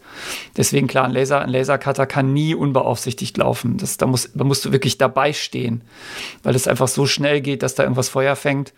Ist ja, äh, ist ja logisch. Aber genau, also ich denke, wir haben das, glaube ich, jetzt ganz gut abgegrenzt, was, was wohin gehört. Ja, ähm, wobei das Dabeistehen eigentlich in der Regel bei wechselndem Publikum kein äh, Problem ist, weil ich habe sowohl bei 3D-Druckern als auch bei Lasercuttern die Erfahrung gemacht, Leute, die das nicht regelmäßig sehen, die sind immer sehr interessiert an dem Ding äh, meditativ stundenlang zuzuschauen, wie es ähm, sowohl schneidet als auch aufbaut. Das stimmt. Ich, da, wir könnten eine Anzeige aufgeben. Suchen äh, Lasercutter-Zuschauer. Ähm, die kriegen eine kurze Einweisung. Wenn es brennt, diesen Knopf drücken. Und äh, dann kann man weggehen und doch einen Kaffee trinken. Das ist, das ist richtig. Gut. Ähm, ich habe jetzt so das Gefühl, wir haben das jetzt eigentlich ziemlich äh, umfassend äh, abgehandelt, das Thema 3D-Drucker. Gibt es noch irgendwas, famous last words, was wir vergessen haben? Nö, also ich würde jetzt, also ich würde auf jeden Fall jeden, der sich dafür interessiert, speziell 3D-Drucker, ermutigen, sich damit zu beschäftigen, weil, wie gesagt, es gibt äh, wirklich ähm, knapp über 100 Euro gibt es tatsächlich schon äh, äh, auch Geräte, die man bekommen kann, äh, um damit halt zu drucken. Und das ist auf jeden Fall für jeden, der, sagen wir mal, auch Maker oder Bastler äh, ist oder werden will, ähm, ist es auf jeden Fall eine, eine Bereicherung. Oder halt auch mal schauen zu gehen. Also gerade, es gibt ja auch dann, äh, je nachdem, wo man wohnt, auch ähm, äh, Makerspaces in der Nähe, wo man einfach mal schauen kann, wie das funktioniert und dann vielleicht auch einfach den sein Modell mitbringt auf Diskette also, oder auf, ähm, auf USB-Stick. Und ähm, deswegen, also auf jeden Fall, wer, wer, Bastler ist und damit noch nichts zu tun hatte, ähm, auf jeden Fall klare Empfehlung, da mal zu schauen. Ist, ähm, der Einstieg ist in der Regel relativ äh, unproblematisch. Ja, und da die meisten Makerspaces so ein Gerät haben, kann man da auch, also ich wüsste keinen, der keins hat, kann man natürlich auch immer da hingehen und sich das einfach mal angucken, wenn man da den, den Erstkontakt mit haben will. Gut, dann würde ich jetzt einfach ähm, die sagen, für heute machen wir Schluss. Wir haben noch gar nicht gesagt, wo wir uns zeitlich befinden. Das hängen wir jetzt wenigstens mal ans Ende. Wir sind jetzt Oktober 2022, falls das hier in 100 Jahren noch gehört wird. Ähm, und wir reden heute nicht über die Weltlage, die, wird, die, ist, die ist nicht besser geworden seit, seit dem letzten Podcast. Und dann würde ich einfach sagen, machen wir, machen wir einen Schlussstrich und ich sage Tschüss, Daniel. Ja, danke schön, Thomas. Dir auch Tschüss.